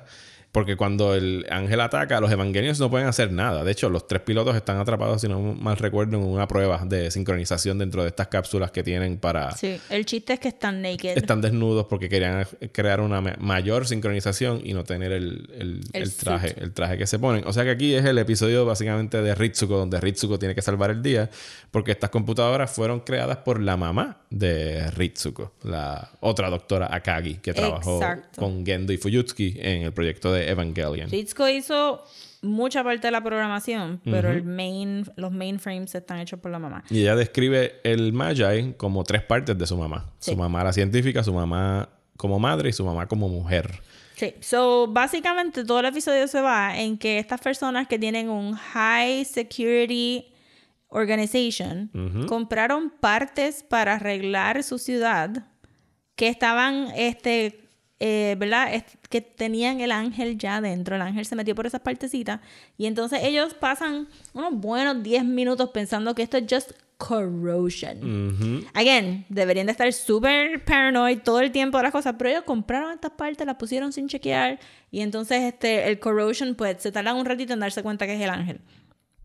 So, este, Ritsuko tiene que abrir los mainframes y nos damos cuenta que están llenos de post-it notes de la mamá. Yes. Y uno de los post-it notes dice, Dilo. Ikari, you jerk. Yes. Y entonces ahí es como que, excuse me, what? ¿Por qué tienen? Porque y- y ni siquiera creo que ni siquiera es un note, es como que un Sharpie en un tubo. Ajá, porque eran muchos notesitos y era como. Sí, y Carrie York, obviamente no estamos hablando de Shinji Carrie, estamos No. hablando de Gendo y Carrie. Exacto. Y si por lo que tú dijiste ahora, ¿verdad? Eh, al final del episodio, si tú vas por, por el orden que lo dice Ritsuko, pues Melchior es el scientist, porque es el número uno. Baltasar es el mother, Y, porque es Cas- el dos. y Gaspar es la mujer. Casper es la mujer. Y ahí adentro de Casper es que dice Ikari Uger. Y ahí es donde ella está entrando, que abre con una sierra y hay como si fuera un cerebro. Porque ella tiene una conversación con Misato de que si estaba. Ellos se, sinceran, empiezan a hablar porque ellas no conversan mucho, parece, de sus. Nadie habla mucho de sus cosas personales No. en Evangelion. Pero aquí hay un momento donde Rizko le explica: tú estás al tanto de una tecnología para trasplantar personalidades a, a computadoras orgánicas. Y Misato sí lo sabía. Y él dice: Pues esto es básicamente eso. O sea, mi mamá está aquí. O sea, su personalidad es lo que compone el Magi. Y Misato dice: Ah, eso es lo mismo que se usa para los Evangelions. Exactamente. Y es como que, ¿what? Y ahí está todo el major hint de, de lo que va a ser luego la explicación. yo. Exactamente. O sea, básicamente la personalidad de la mamá de Ritsuko está atrapada en estas computadoras divididas en eso, que es mujer, científica y madre. Y ella está dentro de la parte de mujer, que va a ser importante más adelante. Mucho más adelante. Y, y, of course, estamos dejándonos llevar de que esto era algo que la mamá de Ritsuko quería hacer y, que está on, y que estaba on board with. Ah, para hacerlo, exactamente. Exacto. Y nada, ella, entre ella y el otro personaje, que se me olvida el nombre de la muchacha que es parte La del nena team. gay, yo le digo la nena gay. De hecho, porque lo es. Eh, ella ve estrellitas por, por Ritsuko. Sí, está Eh, súper. Eh, menos, un, un- menos un leve disagreement. Sí, y entre ellas dos pues logran acabar mediante hacking y computer warfare Sí. con el ataque del, del ángel, que también insinúan que hubo como que mucho peligro en llegar hasta donde estaba el, el- lo que le llaman ellos el central, el central, dogma, como que el ángel llegó Ajá. demasiado cerca y sí lo insinúan que podría ser como que también parte de un sabotaje, como este ángel llegó tan cerca de nosotros y Bueno, logró infiltrar el nerve. El mero hecho de que ellos hayan dicho que compraron estas partes, pero con- como que no las chequearon, como que, ah, tenemos prisa para... Porque obviamente parte del chiste de Evangelion es que la ciudad se cae cada vez que viene un ángel y entonces Sí. al otro episodio todo el mundo está relax y, y normal. Y, y pues ellos dicen, no, bueno, compramos estas partes y yo no sé qué, y mira, hay un corrosion y yo no... Y es como que tú no estás, tú no estás screening esto for anything. No. ¿Y qué tenemos en el episodio 14? Rosa. Hicimos- yo creo que hicimos el mismo apunte al principio del show. tenemos un... This is a clip show. Es un clip show. Todas las series tienen un clip show. eh, todas las series tienen un clip show. Sí, este, en los Simpsons, en, los- en los DVDs, te Ajá. dicen en los commentaries que los canales piden por lo menos dos clip shows per season porque Ajá. son más baratos que hacer. Sí, porque es básicamente usar material que ya está hecho. Exacto. Pero aquí incluso ellos se ingenian la manera de hacer un clip show que no es un clip show. Que no es un clip show. Y se llama Weaving a Story o Sealy Throne of Souls o Seal. Eh, o eh, Seal. bueno, por lo menos en japonés lo, lo pronuncian como Sele. Sele. Sí, porque No, allá en Japón la- E.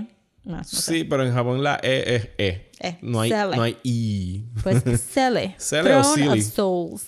Cele es la otra organización que parece estar por encima de, de NERV, que son las reuniones que tiene Gendo a cada rato con, el con committee. con el committee que tiene estos escritorios neones de colores. pues entonces el clip show termina siendo como esta presentación de PowerPoint Sí. que está haciendo Gendo a- al committee de, de Cele, donde están diciendo cuáles fueron los ataques de, de los Evangelion, de, perdón, los ataques de los Angels. Hacen un resumen de cuántos ángeles han venido, pero el último ataque, que es el que vimos en el episodio anterior, que fue el del hacking de, de Nerve, lo omiten. Dicen, no, eso no pasó. Sí. Una cosa aquí es, eh, nos dicen los nombres de los ángeles por primera vez. Eh, empezamos en el ángel 3. No nos dicen el ángel 1 y el ángel 2 no están parte de este PowerPoint presentation. y, Porque entendemos que todo el mundo sabe, de- en- por lo menos en esa reunión, quién es el ángel 1 y quién es el ángel Exacto. 2. y que tienen material personal de, la, de los ciudadanos de Tokyo 3. De todo el mundo. De todo el mundo. So, el, el, el assumption es que esto, todo el mundo está siendo surveilled 24/7 y que ellos pueden entrar a las casas y sacar diarios, sacar este recorded food, este footage, este cosas personales de, de los otros nenes de la high. Sí. Y aquí es donde se nos menciona que los ángeles aparentemente están llegando temprano, como que no están yendo de acuerdo al script, porque por lo visto hay dos libretos. Está el libreto de lo que quiere hacer Gendo y el libreto de lo que quiere hacer Cele, y los dos se están dejando llevar por estos Dead Sea Scrolls, o sea, por unas profecías que están en los Y Dead uno, Sea Scrolls. uno podría inferir que Gendo le dijo a Cele qué es lo que había en los Dead Sea Scrolls para el beneficio de él. So Gendo tiene el actual Ajá. schedule y ellos tienen Cele el tienen otra cosa. what Gendo wants them to know schedule. Exactamente. ¿Qué más pasa en este episodio? Eh, aquí estamos teniendo un... ok, un head trip. Hay de- un head trip. Sí. Este, porque están este, sincronizando a Rey. A Ray con el EVA 01. Están Con haciendo cross 01. synchronization para que cualquier piloto pueda, eh, valga la redundancia, pilotear cualquier Evangelion. Y Rey, que tiene problemas de sincronización con el EVA 0, con el EVA 01, súper bien. No hay problema alguno. No hay problema. Hmm. Major hints. y ahí, Eh, mientras está dentro del EVA 1, le da por tener este tripeo mental. Súper tripeo. De preguntarse de qué rayos es lo que está pasando. Ella se está preguntando muchas cosas sobre la humanidad, pero una de las cosas que, que stood out to me es que ella eh, ve el, el Dead Sea, creo que, y dice que she hates blood Y hates the color red también. y hates the color red, pero entonces hubo una línea en el doblaje que me hizo pensar que ella no, no le ha llegado la menstruación. Ujú. Como que bleeding but not bleeding, but una cosa así. Que Usan me, esa línea, sí. Ujú. Ajá. Que me hizo pensar en eso y como que,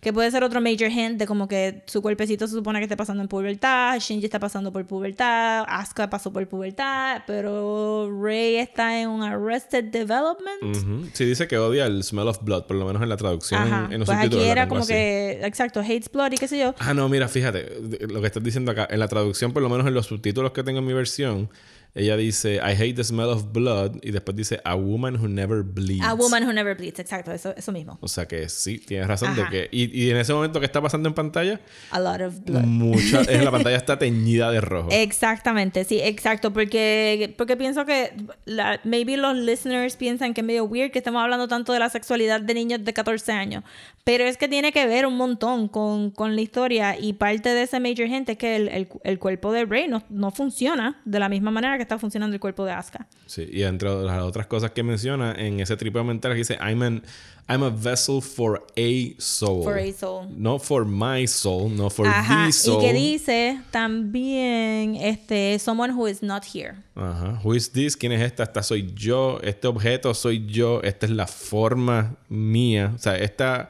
esta piel, esta carne, estos huesos soy yo. La traducción que tengo acá es This is the me that can be seen, yet I feel as though I am not myself. O sea que ya Exacto. estamos entrando en cosas de percepción. Exacto. Del tú, quien tú eres, versus el tú que proyectas y otras personas reconocen. Cuando piensa en Ikari, ve un field of sunflowers. Ujú. que es como que lo- el único elemento positivo y, y, ah, y de la naturaleza que, que, que vemos. Y también dice una línea en algún momento de humans are not created by God, which is true. Sí. se, se- se están- no, no caigamos en cosas teológicas ahora. Te voy a decir yes, de acuerdo, pero sigamos por ahí. Babies. Eh, Pero este, exacto, someone who is not here. Y entonces vemos una imagen con multiple rays Sí, mm, o sea, en secuencia. en secuencia. En- Y entonces ellos están probando algo que describen como el dummy system.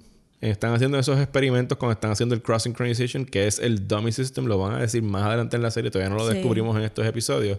Pero ellos necesitan, por lo que dejan entender aquí, ellos necesitan como un backup al si no hubiese pilotos. Ellos necesitan alguna manera de controlar los Evangelions. Que hace todo el sentido porque primero cogiste 14 year olds. La idea siendo como que so, cuando tengan 16, ¿Qué va a ¿pueden pasar? pilot los EVA o esto es algo que se acaba cuando, cu- cuando Cumpla ya era 15, adulta? dice, ajá.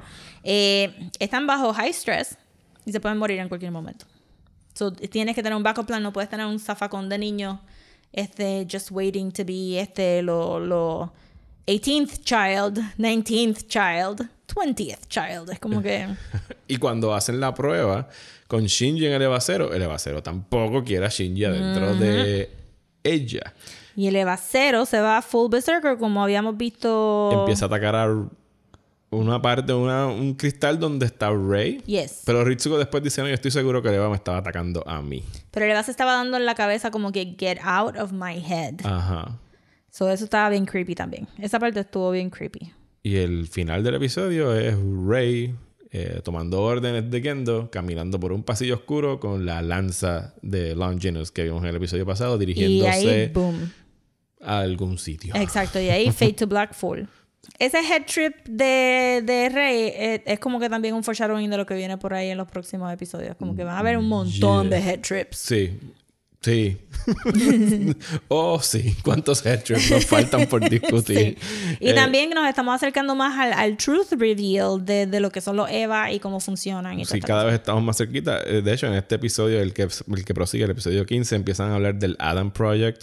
Vuelven a mencionar el Human, Human Instrumentality. Y Exacto. Kaji sigue por ahí husmeando y metiéndose en problemas. a- a- Hablando con doñitas que están con animales. des- descubre de algo que se llama el Marduk Institute, que supuestamente es esta cosa donde eligen quiénes van a ser los niños que pilotean. Es un instituto dedicado a buscar quiénes son los próximos pilotos. Pero está escondido detrás de un montón de dummy corporations. Sí, y él sigue trabajando. eh, después descubrimos en este episodio que él es Kaji, eh, empleado de Nerf, pero también es empleado del el Japanese eh, Algo Committee. Es como que él es un double agent. Es un double agent. Es lo También que quería como que antes de movernos, porque la línea esa de este Science is what makes man powerful.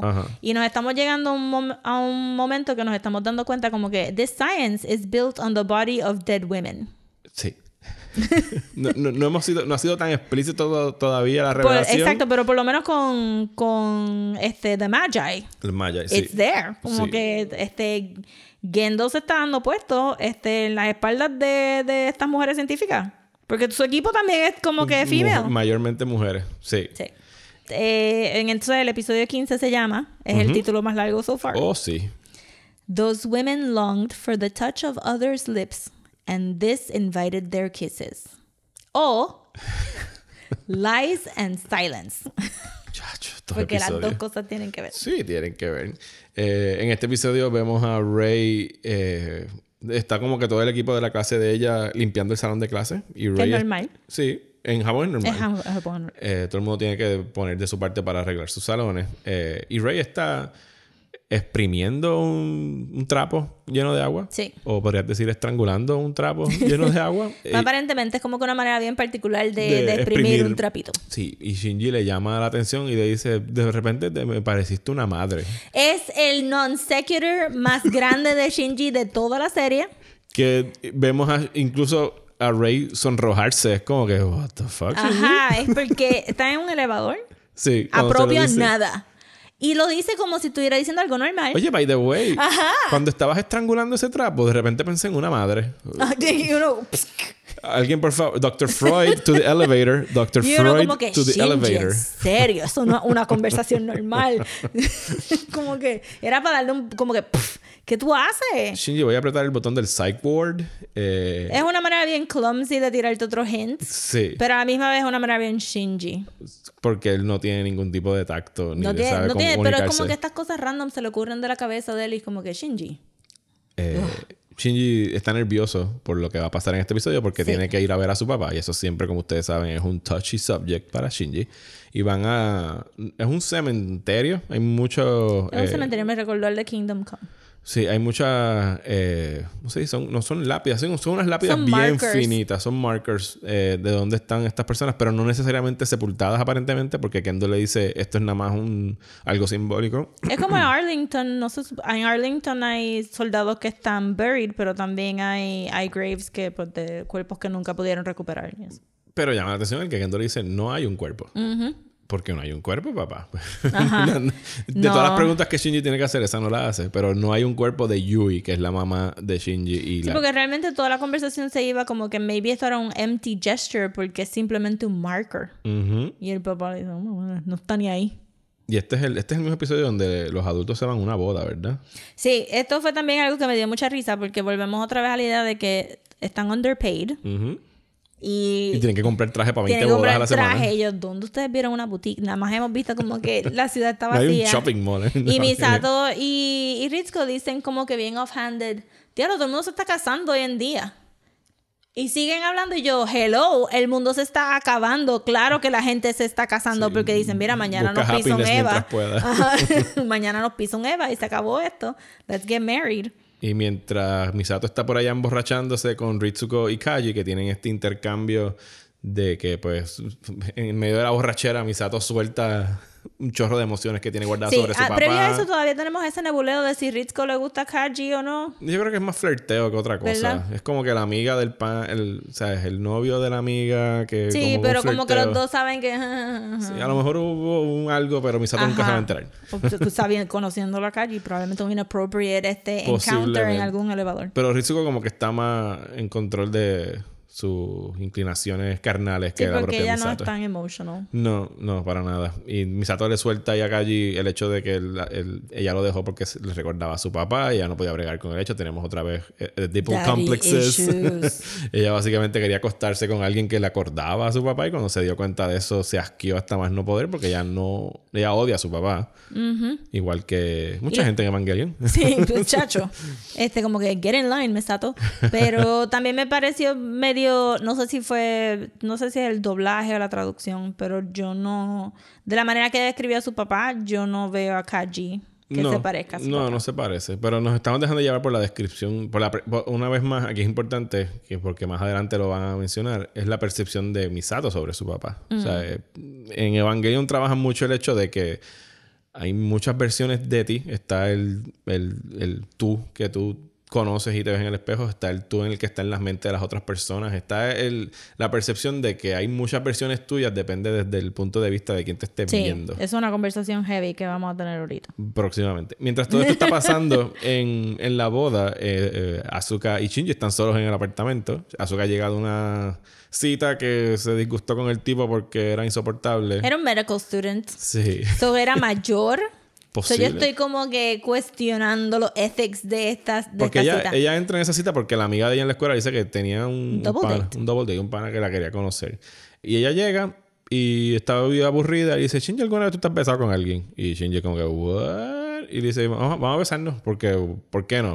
Y fue una táctica bien weird porque fue como que, ah, pues tú eres un cobarde y no me quieres dar un beso. Y Shinji, wait a minute. Yo Y- soy super brave. Y yo, you're not. Dale, vamos a ver qué tan brave es. Y Asuka dice, ok, eres bravo, pues dale, vente. Pero entonces ella takes it up another level. Porque le molesta que él respire. Ajá, que es como que un big deal.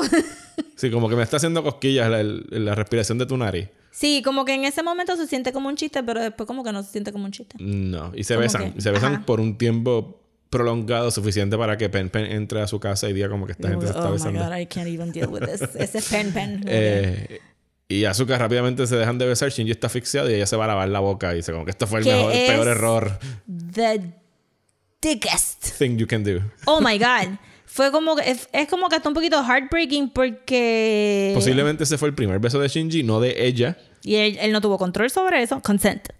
Y Volvemos a la palabra. ajá, y entonces ella negging him inmediatamente después de eso súper bajón, como que embarrassing. Sí, vamos a pa' darle más él y- complejos a este niño, por favor. Ajá, como que y se tiene que haber sentido como que like shit.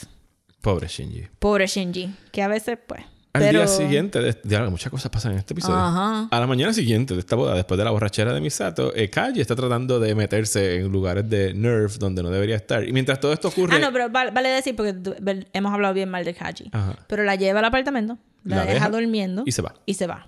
Y e ignora a Asuka por completo. Sí, pero Asuka le huele el perfume de Misato y le encima de entran él. los celos hasta más no Sí, poder. y ya está como que Asuka está out. con Aunque por- como vimos, no pasó nada fuera de que él la besó. Pero como la, la estaba cargando. Estaba cargando, o sea, se restregó todo el perfume Exacto. en la espalda. Eh, así que Kaji se está portando mejor. Sí. Ok, está bien. Puntitos para Kaji. Puntitos para Kaji. Hasta que al otro día decide meterse donde nadie lo invitó. Eh, y en algún momento de este episodio, si no el anterior, Fuyutsuki y Gendo tienen una conversación sobre qué vamos a hacer con este tipo.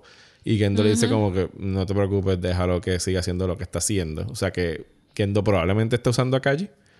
Kendo está usando Kaji porque lo usó para que buscara el embryo. Ajá, Pero lo está dejando como que, que descubre el misterio por su cuenta, pero no le importa que se meta ahí. It's all part of the plan. Misato manga a Kaji entrando aquí, la apunta con la pistola. O sea que se acabó el amor. O sea, hay una Misato I mean, en el trabajo, Misato en lo personal. Perceptions. Exactamente. Y cuando él abre la puerta tenemos esta cosa crucificada con la cara violeta. Eh, blanca. it's a lot. sí, es una imagen que no se olvida. It's a lot of look. Este, hago ahora un paréntesis para decir que si nos están siguiendo en Instagram van a ver imágenes de algunos de los episodios de Evangelion. Yes. Y este, y lo tratamos, lo tratamos de hacer lo menos spoiler free, pero esta imagen había que ponerla, no, no, no está completa, porque está crucificado. No tiene piernas. No te, Todavía, exacto. parece que están Eh, creciendo. Y, Y, lo que- este- y no, y no solo están creciendo, están creciendo múltiples piernas en la es parte de como abajo. que es como en Deadpool 2 cuando se le van Muchas las piernitas. piernitas. Pero, Pero muchas piernitas. Es, es un poquito vomitivo. I can only imagine the smell porque eh, eh, lo dibujan como que doughy no es muscular es como que doughy Es un babote, sí. Pero Debería estar como que oozing something. ajá y tiene entonces un triángulo violeta Tiene un círculo violeta y un Un triángulo con ojos, con nueve ojos, si no Ajá, un montón de ojos. Y entonces está súper crucificado. Está eh, growing little baby legs de su espina dorsal. Y Kayu le dice a Misato, chequéate, este es Adam, the first angel. Ajá. Que, y Misato es de las pocas, yo si no, la única sobreviviente que logró ver al first angel cuando ocurrió eso en That's Antártica. O sea que ella está en shock. Ella está en shock y, y- y inmediatamente brinca a la conclusión correcta de ¿qué más no me están diciendo? Exactamente. No es como que, no, tú estás mal, I'm sure they have a good reason. Ella vira su tortilla inmediatamente. Pero también en este episodio tenemos otra imagen de Rey, Yes. o una Rey, de Rey, en un tubo. Eh, attached Justo, justo antes de esto, a un super cerebro o algo a así. un como que no sé si es orgánico o, met- o metal, Metálico. pero porque parecen tubos también. Pero it looks parece, like the parece shape of a algo. brain. Sí, un cerebro. Ajá. Y está attached y ella está sonriendo y Gendo está sonriendo para atrás. Sí, o sea, So que sea not lo que están creepy at all, haciendo, very normal. ambos están de acuerdo en lo que están Sí, haciendo. una cosa Maybe. que tú haces todos los domingos por la tarde. Sí, meterte en un tubo con Sí. líquido amniótico este que se parece Sí. al mismo líquido que están Sí, en todos los parece el mismo líquido, sí. So, a lot of mystery. Que muchas a cosas lot están of mystery. pasando. Hay que acabar porque yo creo que ya pasamos la hora, deja ver. Cada uno nomás. Sí, nos queda un episodio, así que ya estamos acabando. No se vayan, por favor, nos queda un episodio. El episodio 16. Que Eh. se llama Splitting the Breast o Sickness unto Death and...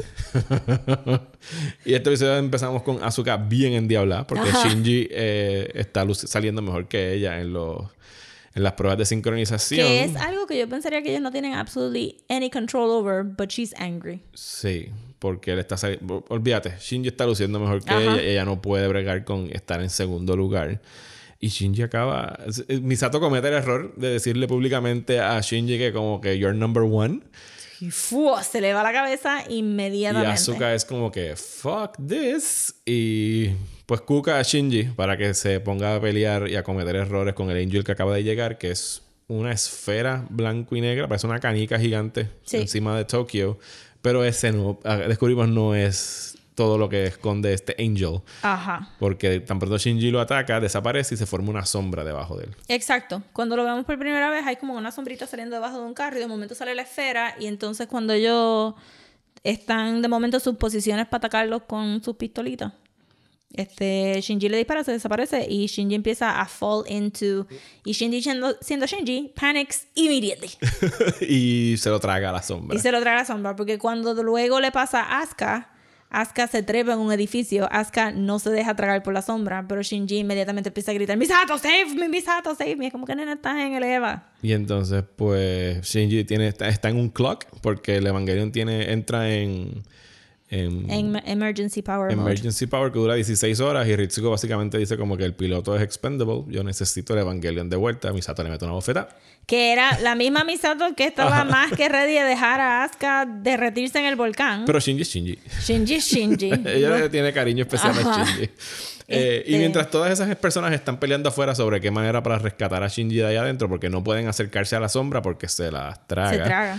Tenemos otro head trip, esta vez con Shinji, representado de diferentes maneras, bien minimalistas. Tenemos a Shinji Sí. teniendo una conversación con lo que parece ser otro Shinji en contraluz y en sombra dentro de un tren. Ajá. Y tenemos unas líneas. Unas blancas, eh, horizontales para la voz que le contesta a Shinji, verticales para Shinji. Sí.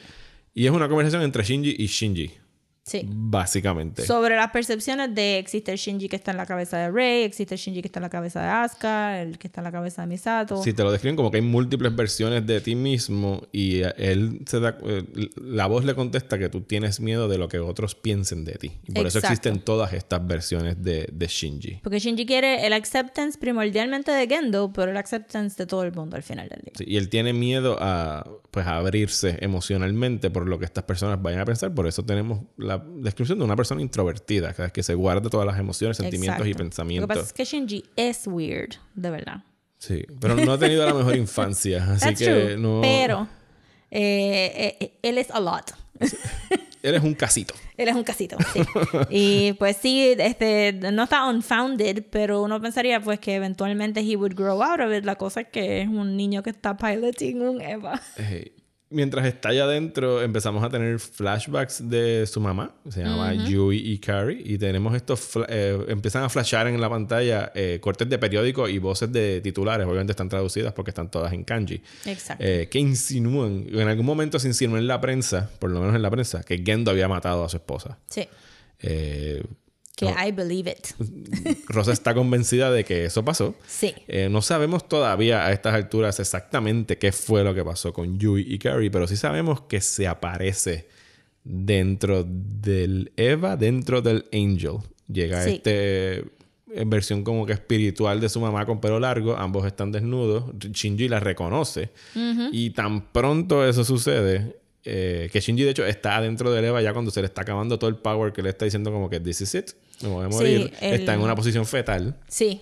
eh, bastante indicativo de- del episodio. Eh, y cuando Yui lo encuentra, inmediatamente eh, Shinji logra salir del Evangelion, pero recordándonos aquella versión del Evangelion del episodio 2, que es una Sí. bestia sin control. O sea, no se siente como que Shinji lo está controlando. Pero también se siente como un birth. Sí, un nacimiento porque está... De hecho, hay muchas imágenes de... Y las hay en el intro de la serie, que es imágenes del agua. Y en este episodio las hay como si fueran eh, saliendo de un canal. A nacer como un nacimiento dentro del agua. Sí. Eh, hay muchas imágenes alusivas a eso.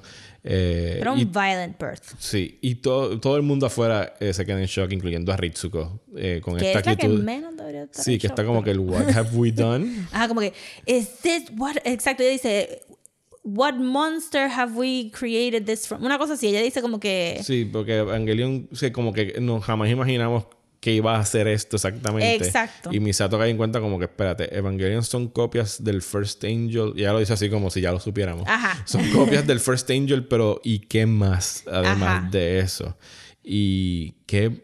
Pero siento que no deberían de estar tan surprised porque ya había pasado al principio, pero they have short-term memory. Sí, y pues hay que, también hay que recordar que esto que es el episodio 16, o sea que en real time en la transmisión en Japón han pasado que cuatro meses. Hay que refrescar la memoria de Mm. Hay los sí, televidentes verdad, de que, oh my god. Pero entonces el, el visual es súper lindo porque el ángel en ese momento es una esfera negra, empieza a abrirse un slit rojo, empieza a salir todo este zafacón de sangre, este, y entonces él va con la boca abierta. y Sí, es un nacimiento. Está súper awesome. Y Misato se pregunta, ¿qué van a hacer exactamente con los Evangelions una vez acaben de llegar los Angels? Que Es Exacto. como que, wait, what?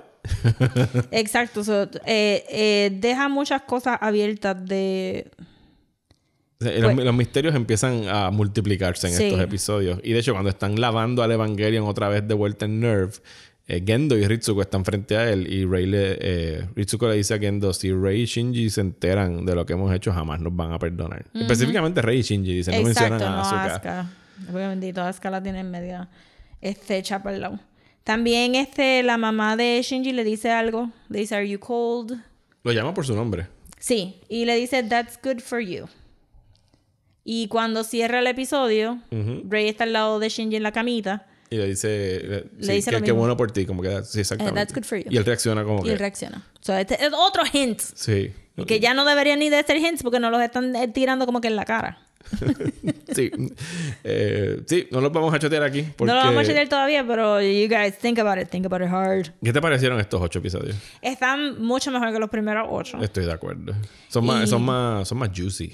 Son más juicy y ya el, el ¿verdad? En parte que nosotros ya sabemos, solo lo, estamos double watching y cogiendo todos los little clues. Sí, estamos viendo todas la, la- la- ¿cómo se dice? Los, los breadcrumbs ajá, todo que el ellos iban setup. arrojando por ahí. Pero siento que, no en todos, pero, pero eh, se fueron un poquito más experimental. Como que de verdad me gustó el editaje del, del episodio de que se fue a la luz.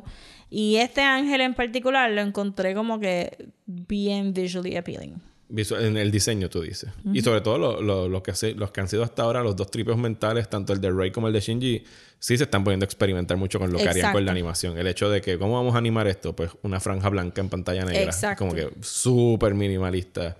Eh, y se están empezando a tomar riesgos que eventualmente les, les explotan en la cara en términos de la, la- las, las expectativas de los fanáticos que lo estuvieron viendo en su momento, en términos de hasta dónde se tiran en, en esa experimentación. Pero lo vamos a estar discutiendo eh, próximamente. Nos queda un episodio de ocho episodios. Vamos a estar discutiendo eh, la semana que viene del episodio 17 al 24. Las cosas se van a poner mucho más al garete.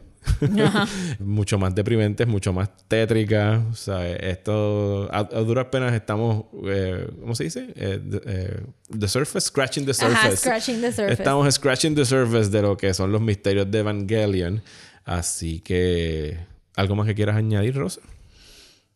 No, no, yo creo que lo, yo creo que Hay que- cubrimos es que no, no podemos chotear las Sí, cosas. no Ya, yo creo chotear. que en el próximo episodio ya vamos a estar hablando casi de lleno de todos los misterios de Sí, ya en el Evangelion. próximo ya- Se revela casi todo.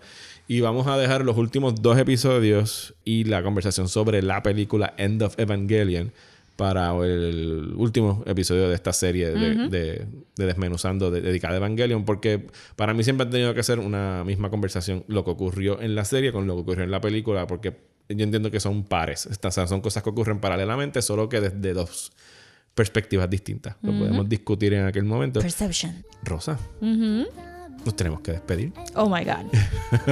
Fly me to the moon. Fly me to the moon and let me play among the stars. Eh, gracias por estar aquí. Eh, gracias Yes. a ustedes por escuchar. Rosa, ¿dónde nos pueden seguir? A nosotros en- y, la- en- al podcast. En Twitter, en Instagram, en Facebook, at Desmenuzando Pod o at Desmenuzando. Eh, eh, Desmenuzando es en Instagram específicamente. Lo demás es Desmenuzando Pod. Sí. Nos pueden escribir a desmenuzando el podcast at gmail.com.